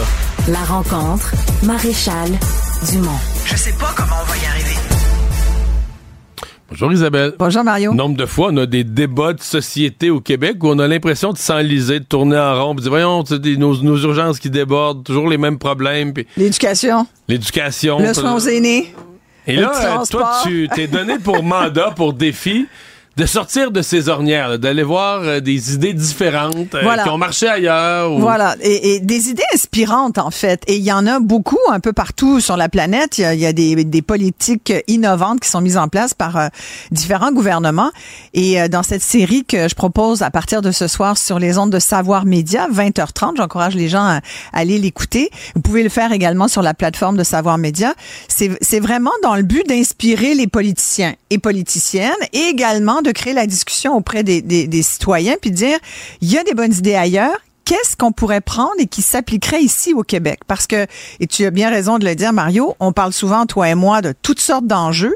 Et souvent, on en conclut que, des fois, on a l'impression que ça brette au Québec. Et, jusqu'au point où on se dit, coudon, c'est-tu de la mauvaise foi? Est-ce que les gens font exprès de retarder le groupe? Est-ce qu'on est tellement alisé dans un système de fonctionnarisme euh, que ça nous fige? Moi, j'ai... Parce que le feeling, c'est que des fois, tu dis le mot enlisé, là. Tu dis, ben voyons, on a changé de... Tu sais, on a, on a mis le gouvernement dehors, on a changé de couleur de parti qui nous gouverne, ils ont fait un tour de roue, une réforme. C'est quand même un grand, grand tour, là pour finalement On est revenu à la même place. Même, exact. même problème, même statistique, même constat, même, même des Et tu sais quel impact ça a sur les gens, sur les citoyens? on leur Cynisme. Complètement. Puis... Il n'y a plus rien à faire. Non, puis ils sont tous pareils. Ils sont tous pareils, les politiciens. un gouvernement ou un autre, même affaire. Il y a des gens qui sont convaincus que ça vaut pas la peine d'aller voter parce que que ça soit l'un ou l'autre, c'est du pareil au même. Tu changes 4, 30 sous pour une pièce, là, euh, J'ai envie de leur dire, attendez que les conservateurs arrivent au fédéral, vous allez voir que... ça va changer. ben, ça va changer, ouais. Mais bref, tout ça pour dire que c'est vrai qu'on on a cette impression de... En tout cas, moi, je lis vraiment souvent dans toutes sortes euh, d'exemples. et, et justement, je voulais revenir sur euh, un projet de loi qui a été déposé au fédéral parce Donc, que... juste pour finir là-dessus, le titre, c'est Des idées pour le Québec. C'est Des idées pour le Québec. Des idées pour le Québec. Et, et entre autres, tu veux des exemples, par exemple, dans, dans l'épisode d'aujourd'hui. Euh, et ça dure une heure. Hein? Et puis en une heure, on a deux enjeux qui nous préoccupent et deux idées inspirantes qui ont fait leur preuve ailleurs. On Donc, exemple ce soir? On a Kim Thuy comme personnalité parce que chaque semaine, pendant les six prochaines semaines, on a une, un artiste invité ou une personnalité publique qui est touchée par les sujets ou en tout cas qui a une opinion, qui est engagée. Kim Thuy, euh, en matière d'immigration, on le sait, on connaît son histoire, immigrante vietnamienne, euh, euh, qui est devenue un success story pour les Québécois. Là. On est fiers de Kim Thuy, puis elle, elle, représente le Québec un peu partout sur la planète. Elle vit aussi l'intergénérationnel avec ses, sa belle famille, ses beaux-parents habite chez elle depuis euh, presque un an et ses parents à elle habitent dans la maison juste euh, à côté. Donc elle vit, si tu veux, avec des aînés euh, qui, qui qui décident de rester le plus longtemps possible chez eux plutôt que d'aller dans une résidence pour personnes âgées. Et on parle de ce de cet exemple là où où finalement au Québec, on le sait, et la productrice du, citoyen et même plutôt la, la, commissaire à la santé au bien-être le dit, les Québécois en majorité veulent rester le plus longtemps possible chez eux. Et donc on parle d'une idée inspirante où justement on a on a on garde les gens le plus longtemps possible à la maison et, et, et ça a des résultats fabuleux. On va également parler d'immigration. Euh, on, a plusieurs idées comme ça qui ont fait leur preuve. Et en matière d'éducation, ça sera dans une couple de semaines. On a fait le tour de la planète pour finalement se ramasser en Ontario. J'aurai l'occasion de t'en reparler parce que juste là-dessus, on va parler du système d'éducation ontarien, comme quoi c'est un des plus des, plus meilleurs modèles d'éducation ah, au monde, ben finalement. Ouais. Tu sais, des fois, François Legault nous compare. Il devrait le faire là-dessus. Puis, puis sur l'éducation, devrait comparer avec l'Ontario parce que là, ça vaut la peine. Mais tu sais, des fois, on, regarde, là, le fédéral, dans son, vient de déposer un projet de loi C-63 sur les préjudices en ligne. Il y a sept préjudices qui ont été, euh, qui, qui ont été étudiés, analysés pour en venir avec ce projet de loi. Entre autres, on parle de pornographie. On veut évidemment bloquer la pornographie aux enfants, mais dans le fond, on ne la bloque pas non plus. Euh, mais en fait, on veut surtout bloquer la pornographie pour l'instant, incluant des enfants, des images d'enfants victimes. C'est ça. Et, c'est pour ça qu'on parle de préjudice en ligne. Tout ce qui porterait préjudice à une personne et en particulier à un enfant. Des couples séparés qui vont utiliser des photos intimes de l'autre. Le contre, revenge porn qu'on appelle. Contre son consentement. Voilà. Des, des comportements comme ça. Sauf que, puis là, on s'est basé entre autres sur ce qui se fait en, en Europe, au Royaume-Uni et dans d'autres dans d'autres pays européens où on a quand même mis de l'avant certaines obligations de la part euh, des, des, plateformes. Sauf que dans ce que j'ai lu de C63, Puis je t'avoue que je l'ai- j'en ai, fait une première lecture. Le projet de loi comporte 107 pages. C'est aride Super comme ça se peut complexe, là. pas. Il faut vraiment vouloir. Ça fait des références à d'autres euh, d'autres lois qui existent. Ce que je retiens, c'est que contrairement à ce qu'on essaye de faire, là, quand on regarde qu'est-ce qu'ils veulent faire, là, le projet de loi, il est vraiment, il est en première lecture, ça s'est terminé hier. Là. On dit qu'on veut vraiment euh, lutter contre le contenu préjudiciable en ligne, y compris l'exploitation sexuelle des enfants, y compris la haine, tout propos haineux. On dit même, c'est gros, là, que toute personne qui serait, euh, qui ferait la promotion du de génocide serait même passible de prison à vie. là. C'est quand même, c'est quand même gros. Toutefois, il y a une exception pour cause de religion. Une, on n'a pas aboli du tout l'exception religieuse, comme le Bloc québécois l'avait pourtant Dans le suggéré. discours haineux. Dans le discours haineux. Alors, si toi, puis on a eu des exemples, on en a régulièrement, on s'en est parlé encore il n'y a pas si longtemps, des gens qui, ont, qui tiennent des propos haineux envers euh, toute personne, hein, ben, s'ils se disent, ouais, mais moi, c'est ma religion qui me dicte ça, eux, Ils ont le droit. Ils ont le droit. Et moi, je me dis, mais là, il y a un Hmm. moment donné, ça se peut pas, là. Ça, c'est. c'est- Mais il risque d'y avoir un débat là-dessus. Ben, il va y là, avoir un- j'espère qu'il va y avoir un débat. À, à la Chambre des communes. Mais moi, je veux dire, euh, on n'a plus de temps, mais l'aspect quand même que j'ai trouvé bien, c'est l'idée du mécanisme dans 24 heures, là, avec la commission puis l'ombudsman. C'est-à-dire que si tu. Mettons, toi, tu vois des photos d'un enfant mineur ou de ton enfant, présentement, là, c'est fou, là. Mais quelque chose circule sur Facebook d'horrible. T'as pas de moyens. Tu vas prendre les Écoute. tribunaux, tu vas, tu peux pas appeler personne chez Facebook. Donc là, tu vas avoir une procédure. Tu vas pouvoir- 24 heures. T'as le temps de faire. Non, Écoute, mais là, ça, c'est euh, Isabelle, tellement. Isabelle, 24 non, non, t'as le temps de faire Oh, des captures d'écran. Tous les jeunes font des captures Oui, d'écran. présentement, ça serait 24 heures, prés- Pendant que votre attention est centrée sur vos urgences du matin, vos réunions d'affaires du midi, votre retour à la maison ou votre emploi du soir, celle de Desjardins Entreprises est centrée sur plus de 400 000 entreprises à toute heure du jour. Grâce à notre connaissance des secteurs d'activité et à notre accompagnement spécialisé, nous aidons les entrepreneurs à relever chaque défi pour qu'ils puissent rester centrés sur ce qui compte, le développement de leur entreprise. Le problème n'est pas là. Francis Gosselin. Ça sonne comme une arnaque. J'ai-tu une bonne logique, moi, là? Mario Dumont. Dis pas que c'est pour faire plus d'argent. La rencontre. Gosselin. Dumont. Dumont. Salut Francis. Salut Mario. Alors euh, aujourd'hui et demain, les grandes banques canadiennes, les pauvres banques canadiennes publient leurs résultats. Puis aujourd'hui, il y a comme une inversion des rôles. là. Une de celles qui allait très bien a des mauvais chiffres, puis celle Ouais. qui allait mal depuis une couple d'années a des bons chiffres. Ben, c'est ça, là, la Banque de Montréal, commençant avec celle-là là, qui, euh, qui a annoncé ses résultats. Ben, tu sais, Mario, on Des reste. mauvais là- chiffres, C'est ouais. ça, ouais. Juste comme pour les auditeurs à la maison, on met ça en perspective. Ils ont fait 2,96 par action au lieu de 3,6 par action, mais ça reste des plusieurs milliards de dollars de profitabilité. Mais moins que les mais marchés auraient euh, anticipé. Effectivement, là, moins que. C'est 2,56, excuse-moi, par action, euh, versus 3,6 à la pareille date l'année dernière. En pourcentage, c'est une grosse débarque. C'est une grosse débarque et les analystes s'attendaient à ce que ça diminue. Donc, on savait là, que bon l'année avait été un peu plus difficile, mais à 3 et 2, donc une baisse de 1 Là, finalement, c'est une baisse là, de, de 17 18 genre, ça c'est fait ça. que c'est quand même pas, pas rien. Euh, grosso modo, ce qui explique euh, tout ça, ben, le contexte économique est difficile pour les banques aussi. Là. Je dis ça en gros guillemets pour ceux qui nous écoutent, mais euh, c'est sûr que le- le- les, les taux élevés, ça fait qu'il y a moins de prêts qui sont émis, il y a plus de créances douteuses, il y a des gens qui finissent pas par rembourser leurs prêts, autant du côté des particuliers, là, tu sais, tu peux pas rembourser ton hypothèque, on la saisit, mais pour la banque, c'est compliqué, ça engendre des frais, mais du côté des entreprises également. là. Encore pire, ouais. Puis ça, souvent, les entreprises, il n'y a pas de maison pas à saisir. là, ça, puis ça, les- perte, là. Fait qu'il y a des pertes. Puis donc là, il y a deux choses. Il y a des pertes qui sont réalisées de ce côté-là, mais aussi les banques ont des obligations, là, selon euh, les instances là, qui nous gouvernent, de mettre des provisions pour ces créances-là selon différents paramètres de risque. Bref, les deux institutions financières ont ajouté euh, des provisions pour créances douteuses là, à leur bilan. Donc, ça fait que ça grève leurs résultats euh, pour ça. Comme tu l'as dit, euh, contrairement à la BMO, la Scotia fait plutôt bonne figure, dépasse les Ben, attentes. la Scotia, Euh, elle est mal l'année passée. oui, fait, oui. Un bout, fait un bout de temps qu'elle traîne de la patte par rapport aux autres banques canadiennes qui a fait pitié les actions de la Scotia. Exact. Puis je vais juste dire une petite affaire, j'ai oublié de mentionner, mais BMO, dans le dernier exercice, ont aussi acheté une grosse banque californienne, là, donc euh, Bank of the West. là. donc ça fait aussi, tu sais, il y a des coûts liés à ça qui sont spécifiques, qui pourraient ne pas être récurrents. Fait que éventuellement, ça veut pas dire que la BMO va mal.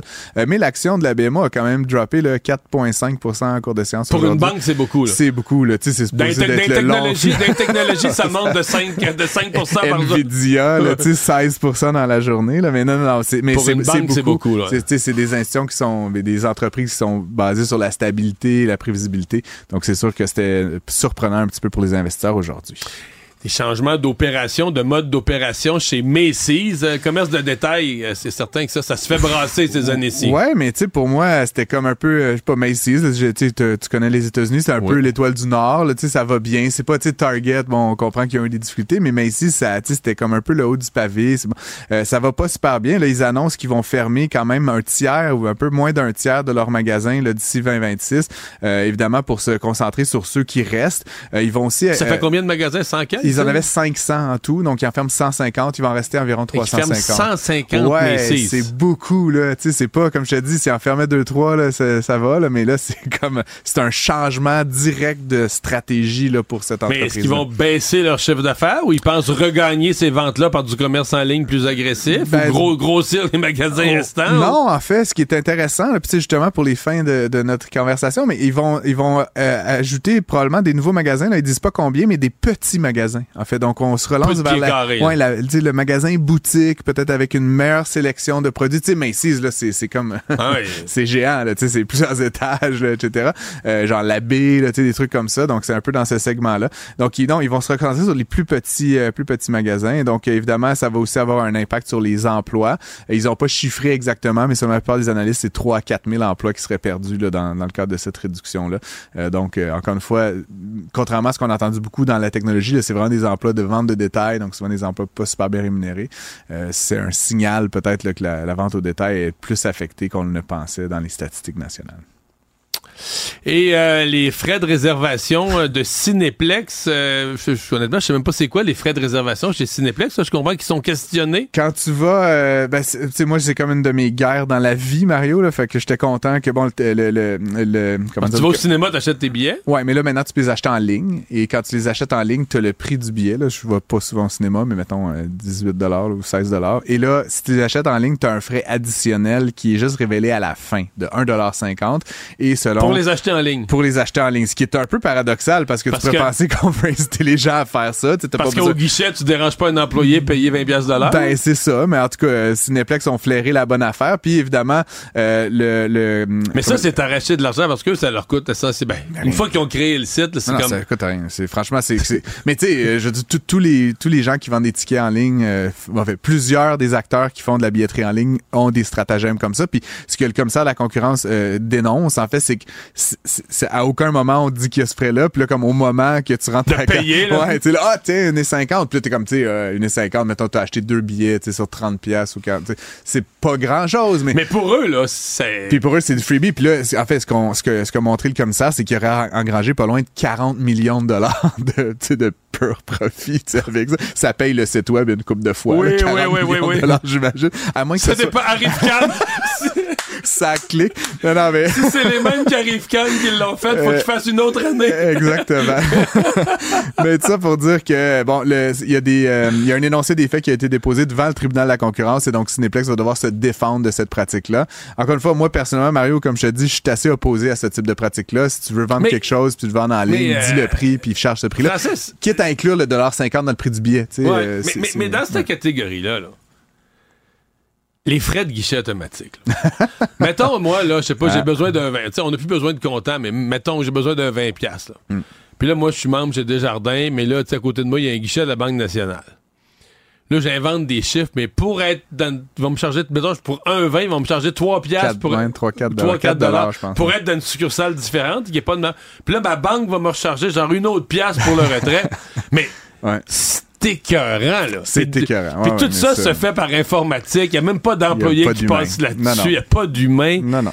Tu sais, à la limite, ça devrait être des cents. Ça devrait, si nous chargeait le coût de transaction, ça serait deux fois. Te rappelles-tu d'une époque, on payait pour les SMS? 10 cents, le SMS.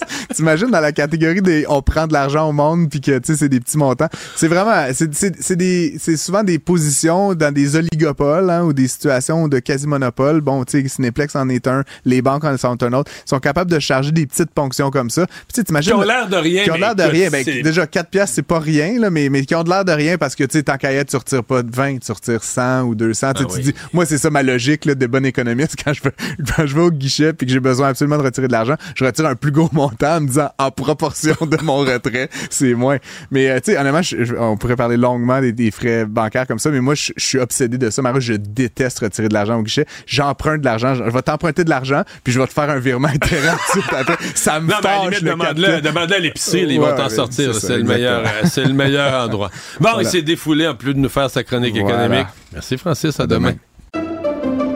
Pendant que votre attention est centrée sur cette voix qui vous parle ici, ou encore là, tout près ici, très loin là-bas, Ou même très, très loin. celle de Desjardins Entreprises est centrée sur plus de 400 000 entreprises partout autour de vous. Depuis plus de 120 ans, nos équipes dédiées accompagnent les entrepreneurs d'ici à chaque étape pour qu'ils puissent rester centrés sur ce qui compte, la croissance de leur entreprise.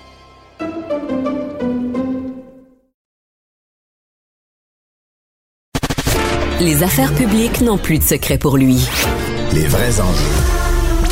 Les vraies questions. Les vraies questions. La loi sur la laïcité de l'État, jeudi, la Cour d'appel va rendre son jugement en après-midi sur la constitutionnalité de la loi. Euh, Je vous rappelle qu'en avril 2021, le juge euh, Blanchard avait invalidé les articles qui concernent les commissions scolaires anglophones et les élus de l'Assemblée nationale. Alors, nos analystes ont très hâte d'en parler. Emmanuel, Mario, Paul, bonsoir. Bonsoir, Sophie. Alors, toute la planète politique va s'activer, va surveiller euh, tout ça. Ça va relancer sérieusement le, le débat, Paul. Oui, ceux qui ont raté la joute euh, aujourd'hui, j'avais l'impression de voir euh, vous savez, un, un volcan que l'on croyait éteint qui se rallume et qui euh, tombe en éruption euh, instantanée. Tom Mulcair, Mathieu Bocoté, Elsie Lefebvre ont, ont débattu. Euh, effectivement, euh, étape 2 là, de- du processus judiciaire. Et Sophie, vous avez raison, là, c'est deux aspects, notamment de la loi 21, là, qui sont scrutés par la Cour d'appel. C'est clair que ça va continuer jusqu'en Cour suprême, euh, mais c'est une étape importante. Et puis, il y, a, y, y, y matière, euh, j'allais dire explosive, mais en tout cas, l'indice d'octane est très élevé dès, Mhm. dès qu'on ramène ça. Et pourtant, on n'en parle plus ou à peu près plus euh, Ouais. euh, au Québec, mais une étincelle suffirait. Là. Ouais, ça, ça risque de devenir aussi par la bande le procès de la clause dérogatoire, Mario. Oui, parce qu'il y a un mouvement au Canada anglais bon, qui s'est un peu calmé. Il y a le ministre David Lametti là, qui était vraiment un protagoniste là-dedans, lui qui considérait qu'on ne devait pas utiliser si largement la clause dérogatoire, Mhm. mais qui est fondamentale dans l'équilibre entre les provinces, le droit pour les provinces, dans la, défense de leur autonomie, de leur pouvoir, de déroger là, dans des cas euh, spéciaux à la Charte des droits et libertés. Ouais. Ce qui est fondamental aussi, c'est que ce qui va s'enclencher à partir de là, ben, Paul vient de le dire, ça va se rendre à la Cour suprême. Mais à la Cour suprême, là, la joute va être différente parce que Justin Ouais. Trudeau, souvenez-vous de la dernière Ottawa campagne électorale, il avait annoncé à son... Oui, Mhm. abs- ah, moi je dis va sauter dans le ring.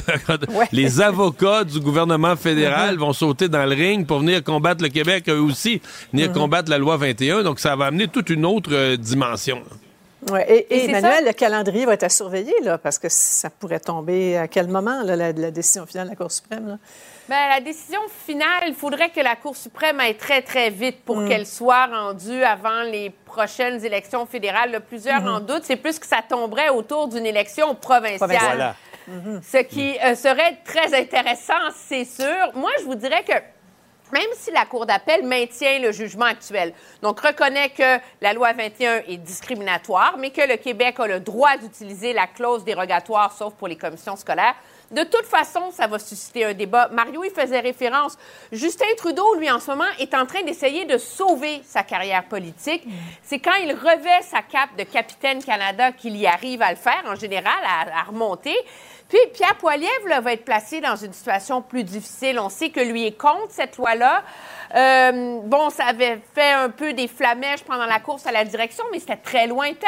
Mm. Là, il est l'aspirant premier ministre et dans un débat comme ça, il va être vraiment déchiré en son désir de séduire les Québécois et le ressac que ça cause Mm-hmm. en Canada anglais. Oh, que ça promet à suivre. Donc, euh, jeudi, on aura de la matière. Le gouvernement, le, le gouvernement Legault, maintenant, qui lance sa consultation en ligne sur la mobilité dans les régions de, la capitale nationale, Chaudière-Appalaches, les doutes sont déjà nombreux. Euh, pour le maire de Lévis, c'est le jour de la marmotte. Moi, je suis convaincu qu'actuellement, il y a encore deux citoyens sur trois qui veulent un lien autoroutier entre les deux rives. On va pas besoin de faire de sondage pour ça. Mario, tu as fait l'exercice, c'est en ligne jusqu'au 22 mars, une vingtaine de questions. Euh, T'es pas impressionné, hein?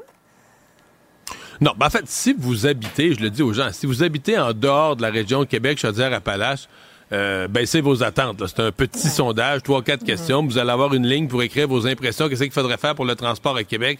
Bon, pour les gens de Québec, là, puis Chaudière-Appalaches, pour les gens directement touchés, c'est un sondage qui est un petit peu plus costaud, là, avec des questionnements sur vos habitudes, ce que vous faites, ce que vous pourriez faire s'il y avait plus de transports en commun ou plus de voies.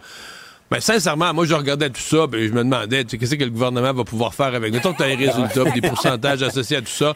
Qu'est-ce que tu peux vraiment faire de plus, tu sais, ils vont- Ils disent qu'ils vont remettre ça à la, la caisse de dépôt, mais qui va déjà être à peu près aux deux tiers, là, en termes de durée de temps, aux deux tiers de son processus de travail. Parce Ouais. que la caisse de dépôt va repartir d'une page blanche si on a une surprise à une des questions. Voyons donc, tu sais, c'est- c'est- 35 000 C'est jamais mauvais 35 de 000 pour consulter la population, mais ça donne pas grand-chose. Ouais.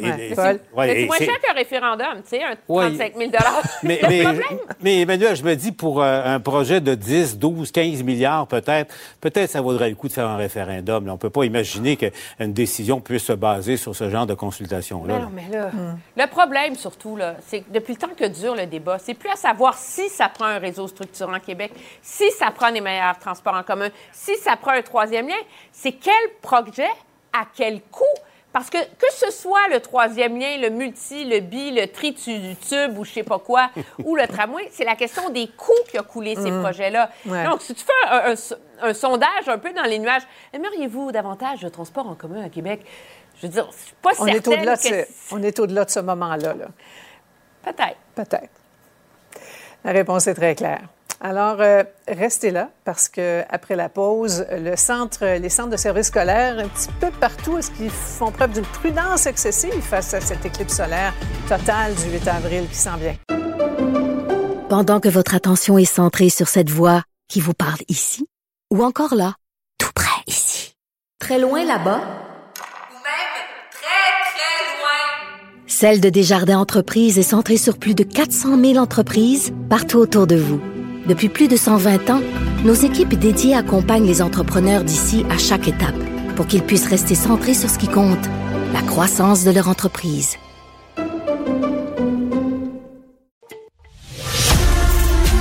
Pour savoir ce qu'il y a à comprendre, Mario Dumont. Est-ce que je vais être capable? Super califragilistique euh. Tu parles de Mary Poppins? Oui, absolument, Mary Poppins. Oui, euh, euh, écoute, sincèrement, tu m'as impressionné là-dessus. C'était. J'avais ça sur un petit 10 45 tours à la maison, qu'un petit lecteur, je devais avoir 5-6 ans, puis il y avait des, des contes là que. Oui, j'avais. T'avais-tu le même lecteur? Pas tout à fait le même âge. mais moi, j'avais les, les fables de La Fontaine. Ah. Et je me, je me couchais sur, euh, sur le plancher de mon salon. Euh, juste l'oreille à côté du haut-parleur, je mettais ça pas fort, puis j'écoutais les fables de La Fontaine. Donc, si je comprends bien, Mary Poppins explique pourquoi je suis aussi fucké aujourd'hui. Ben, euh, probablement, puis j'ai l'impression que tes petits-enfants, il va falloir que tu les accompagnes pour écouter ce film-là. Euh, le Royaume-Uni a décidé de revoir la, la qualification, si tu veux, là, la, tu sais- le- le- le- Les catégories de les films. catégories de films de U pour universel à PG qui nécessite la présence d'un adulte. Et tout ça en raison d'un terme qui est Hottentot, je ne sais pas si je le prononce correctement, mais c'est un terme péjoratif, ça, qui était utilisé par les Européens blancs à propos des peuples nomades d'Afrique australe. Donc, là, il y a quelqu'un euh, au bureau de la censure britannique qui a dit « Hi, on utilise ça ». En 2024, ça ne passe pas. Donc, le film de 1964. Je pensais que c'est parce qu'il avait peur que les enfants se lancent avec un parapluie là, sur les toits des maisons, mais c'est pas ça. là. Non, ça, c'est, ça, Ça, c'est- correct. Ça, c'est correct. Ouais, ouais, ça, c'est correct. Mais euh, on peut plus être, euh, on peut plus être, disons, euh, péjoratif comme ça dans un film aujourd'hui. Donc, même le- si... donc, dorénavant, il devrait être regardé sous supervision parentale. Exactement. On fait un peu du rétro-pédalage là-dedans. C'est évidemment Il y, pas a- le il y a des gens qui font ça à temps plein. Là. Il, y a des, y a des personnes payées euh, pour euh, le wokisme, pour repasser tout ce qui s'est publié, écrit partout. Ouais, absolument. Il y en a. Puis, euh, ben, évidemment, ces gens-là rédigent aussi des petits mots d'avertissement.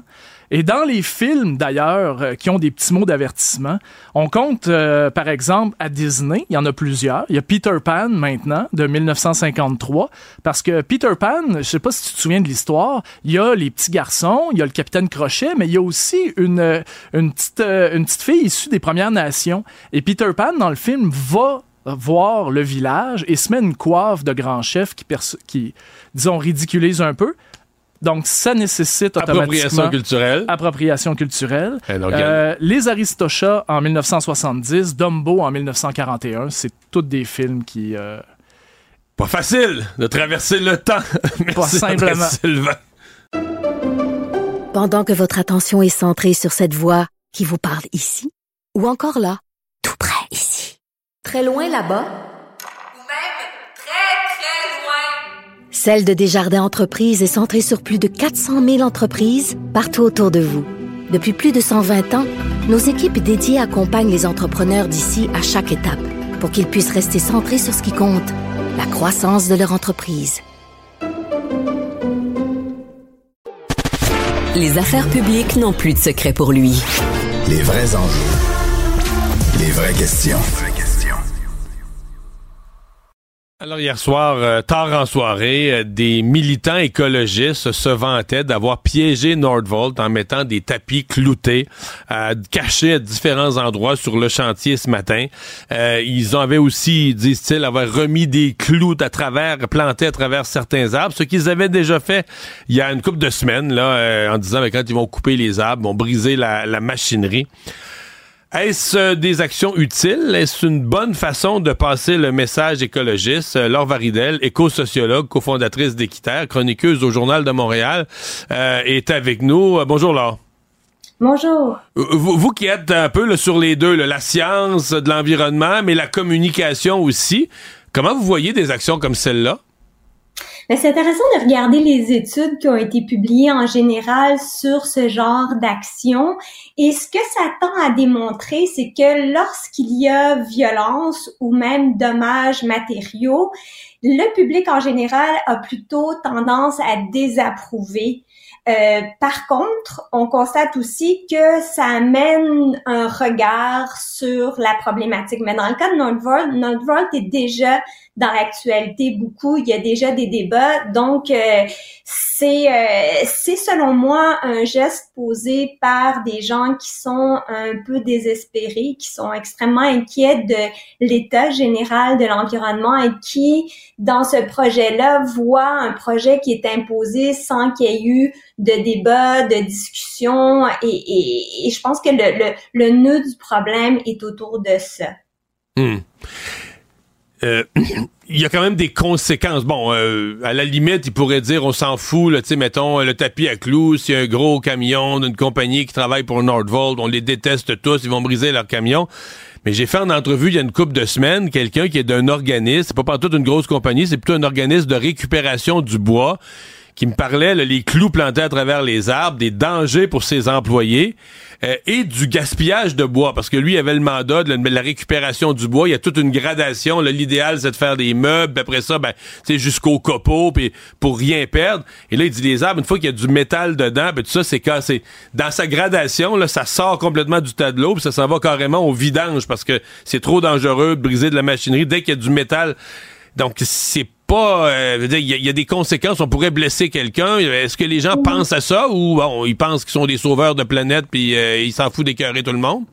Écoutez, je sais pas, je suis pas en contact avec ce, genre euh, d'écologiste-là, je, vous dirais. Je suis plus en lien avec des scientifiques. Je suis aussi euh, professeur à l'Institut des sciences de l'environnement. On se questionne beaucoup, notamment sur les, les processus qui mènent à de tels projets et ce qui fait consensus dans la communauté scientifique et ce qui est relayé par la plupart des groupes de citoyens qui se mobilisent, c'est de dire on va trop vite avec ce projet-là on s'engage dans un processus sans tenir compte des impacts sur l'eau potable, sans tenir compte des impacts sur l'air. Et sur l'eau potable, plus on commence à regarder le lieu, on a beaucoup dit que c'est un site contaminé, puis certains vont dire ah mais il y a pas de problème, c'est un site contaminé de toute façon, tant mieux si on fait quelque chose là. Sauf que quand tu vas gratter dans un site contaminé, tu vas faire de la construction, tu vas jouer dans des milieux humides qui jouent un rôle, même s'ils sont contaminés, pour la biodiversité, dans le cycle de l'eau et tout ça.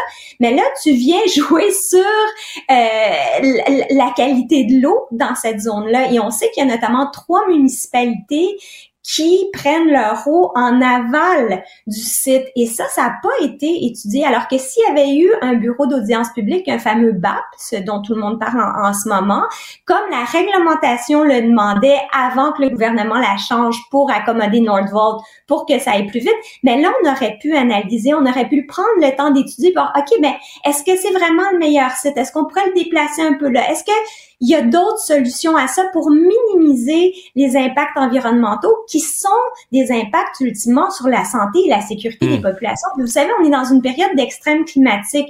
Les enjeux de l'eau on l'a vu ces derniers étés, euh, les questions de canicule, c'est de plus en plus important. Donc, on peut plus prendre certains hmm. services rendus gratuitement par l'environnement pour acquis. Il faut revoir nos, stratégies, prendre les précautions euh, nécessaires.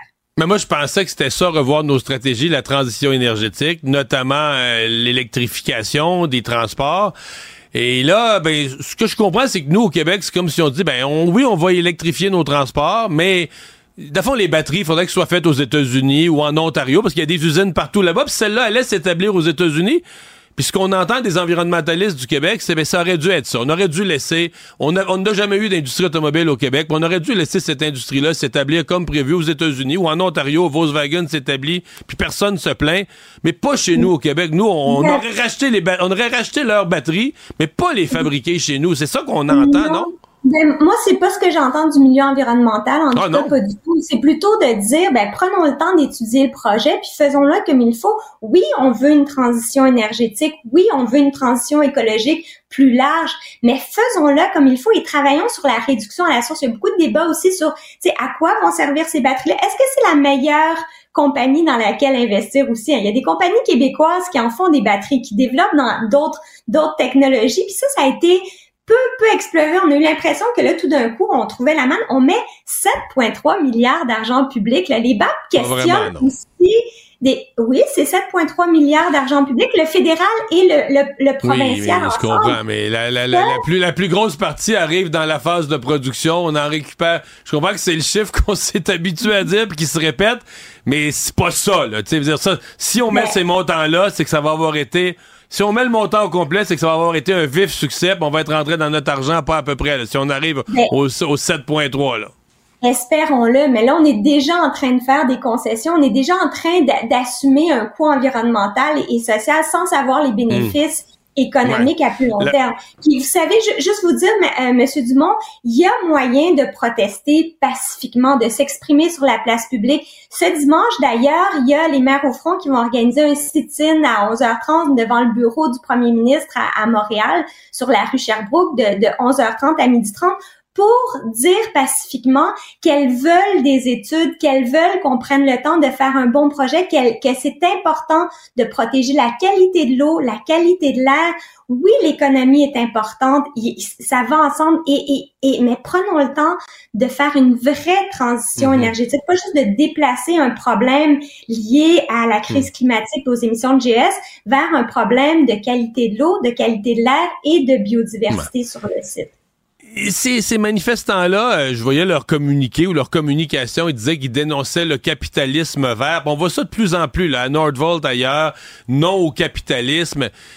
Il n'y a pas, euh, tu sais, moi je fais la farce là, des melons d'eau, mais il n'y a pas beaucoup de ça dans le mouvement environnemental. Un mélange de véritables environnementalistes, d'écologistes qui ont étudié les sciences de l'environnement, mais auquel se greffe un paquet de gens, dans le fond, qui sont des communistes, là, qui sont des gens très, très, très à gauche. non, mais anti-entreprise privée. Puis, je veux dire, c'est juste qu'être communiste aujourd'hui, si tu sors les slogans de Karl Marx, t'as l'air un peu dépassé, t'as l'air vieux jeu.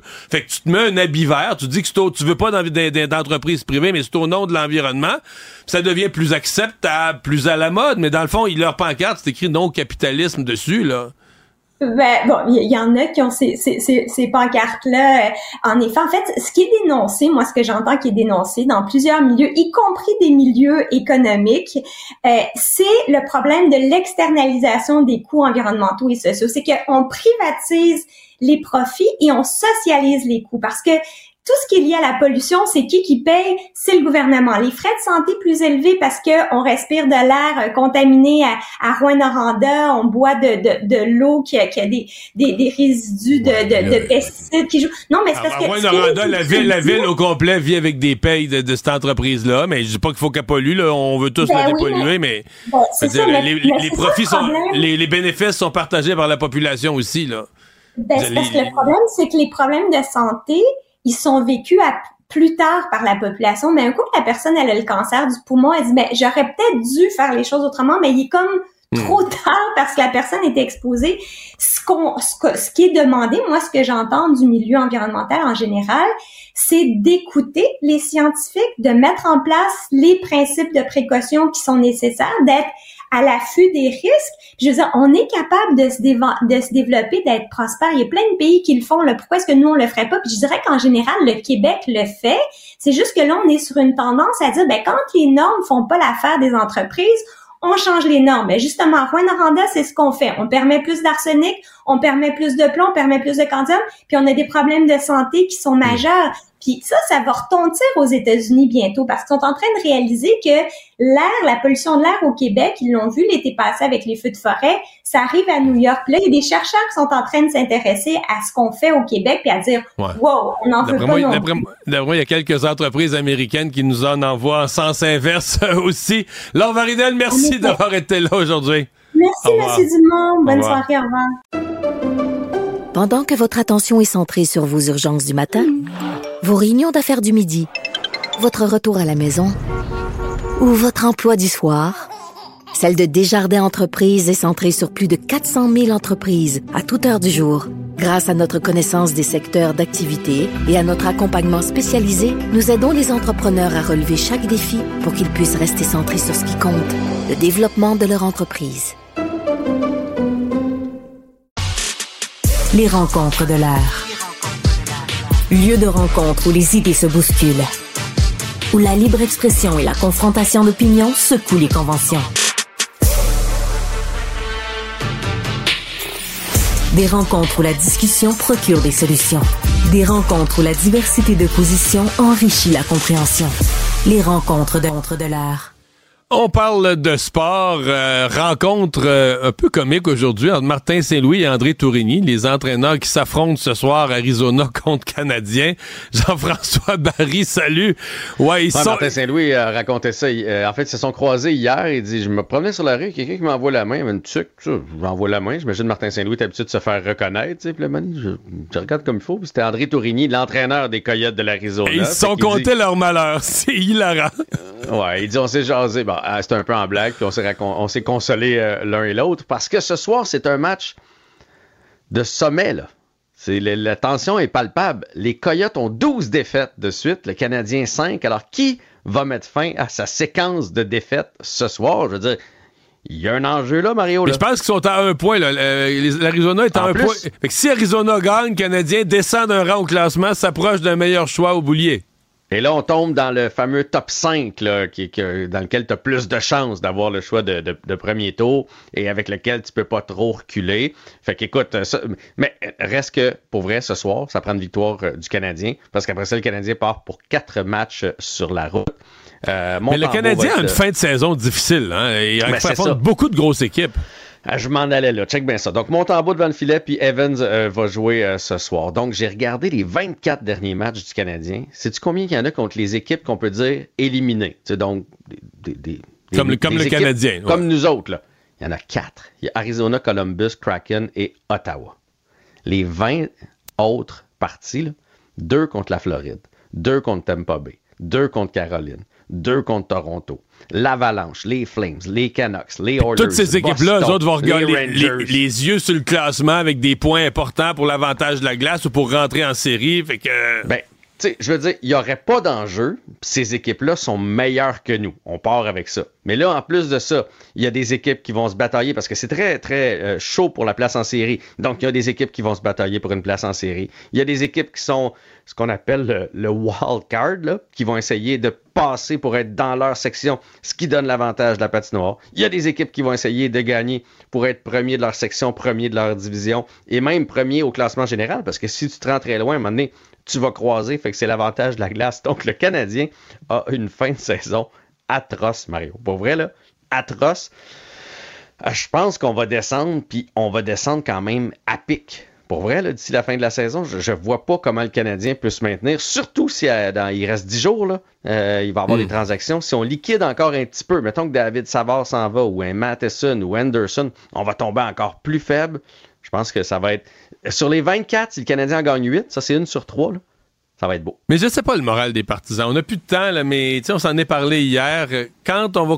Une fin de saison aussi catastrophique, puis en se rendant compte que l'année prochaine, y a, on parle pas de petite série éliminatoire encore. Euh, ça devient, à la longue, ça peut devenir fragile, le moral. Moi, je pense que c'est la dernière chance. À partir de l'année prochaine, ça prend un peu plus de résultats. Là. Ah ouais. Hey, merci. Bonne soirée. Merci à vous d'avoir été là. Rendez-vous demain, même heure. Kid.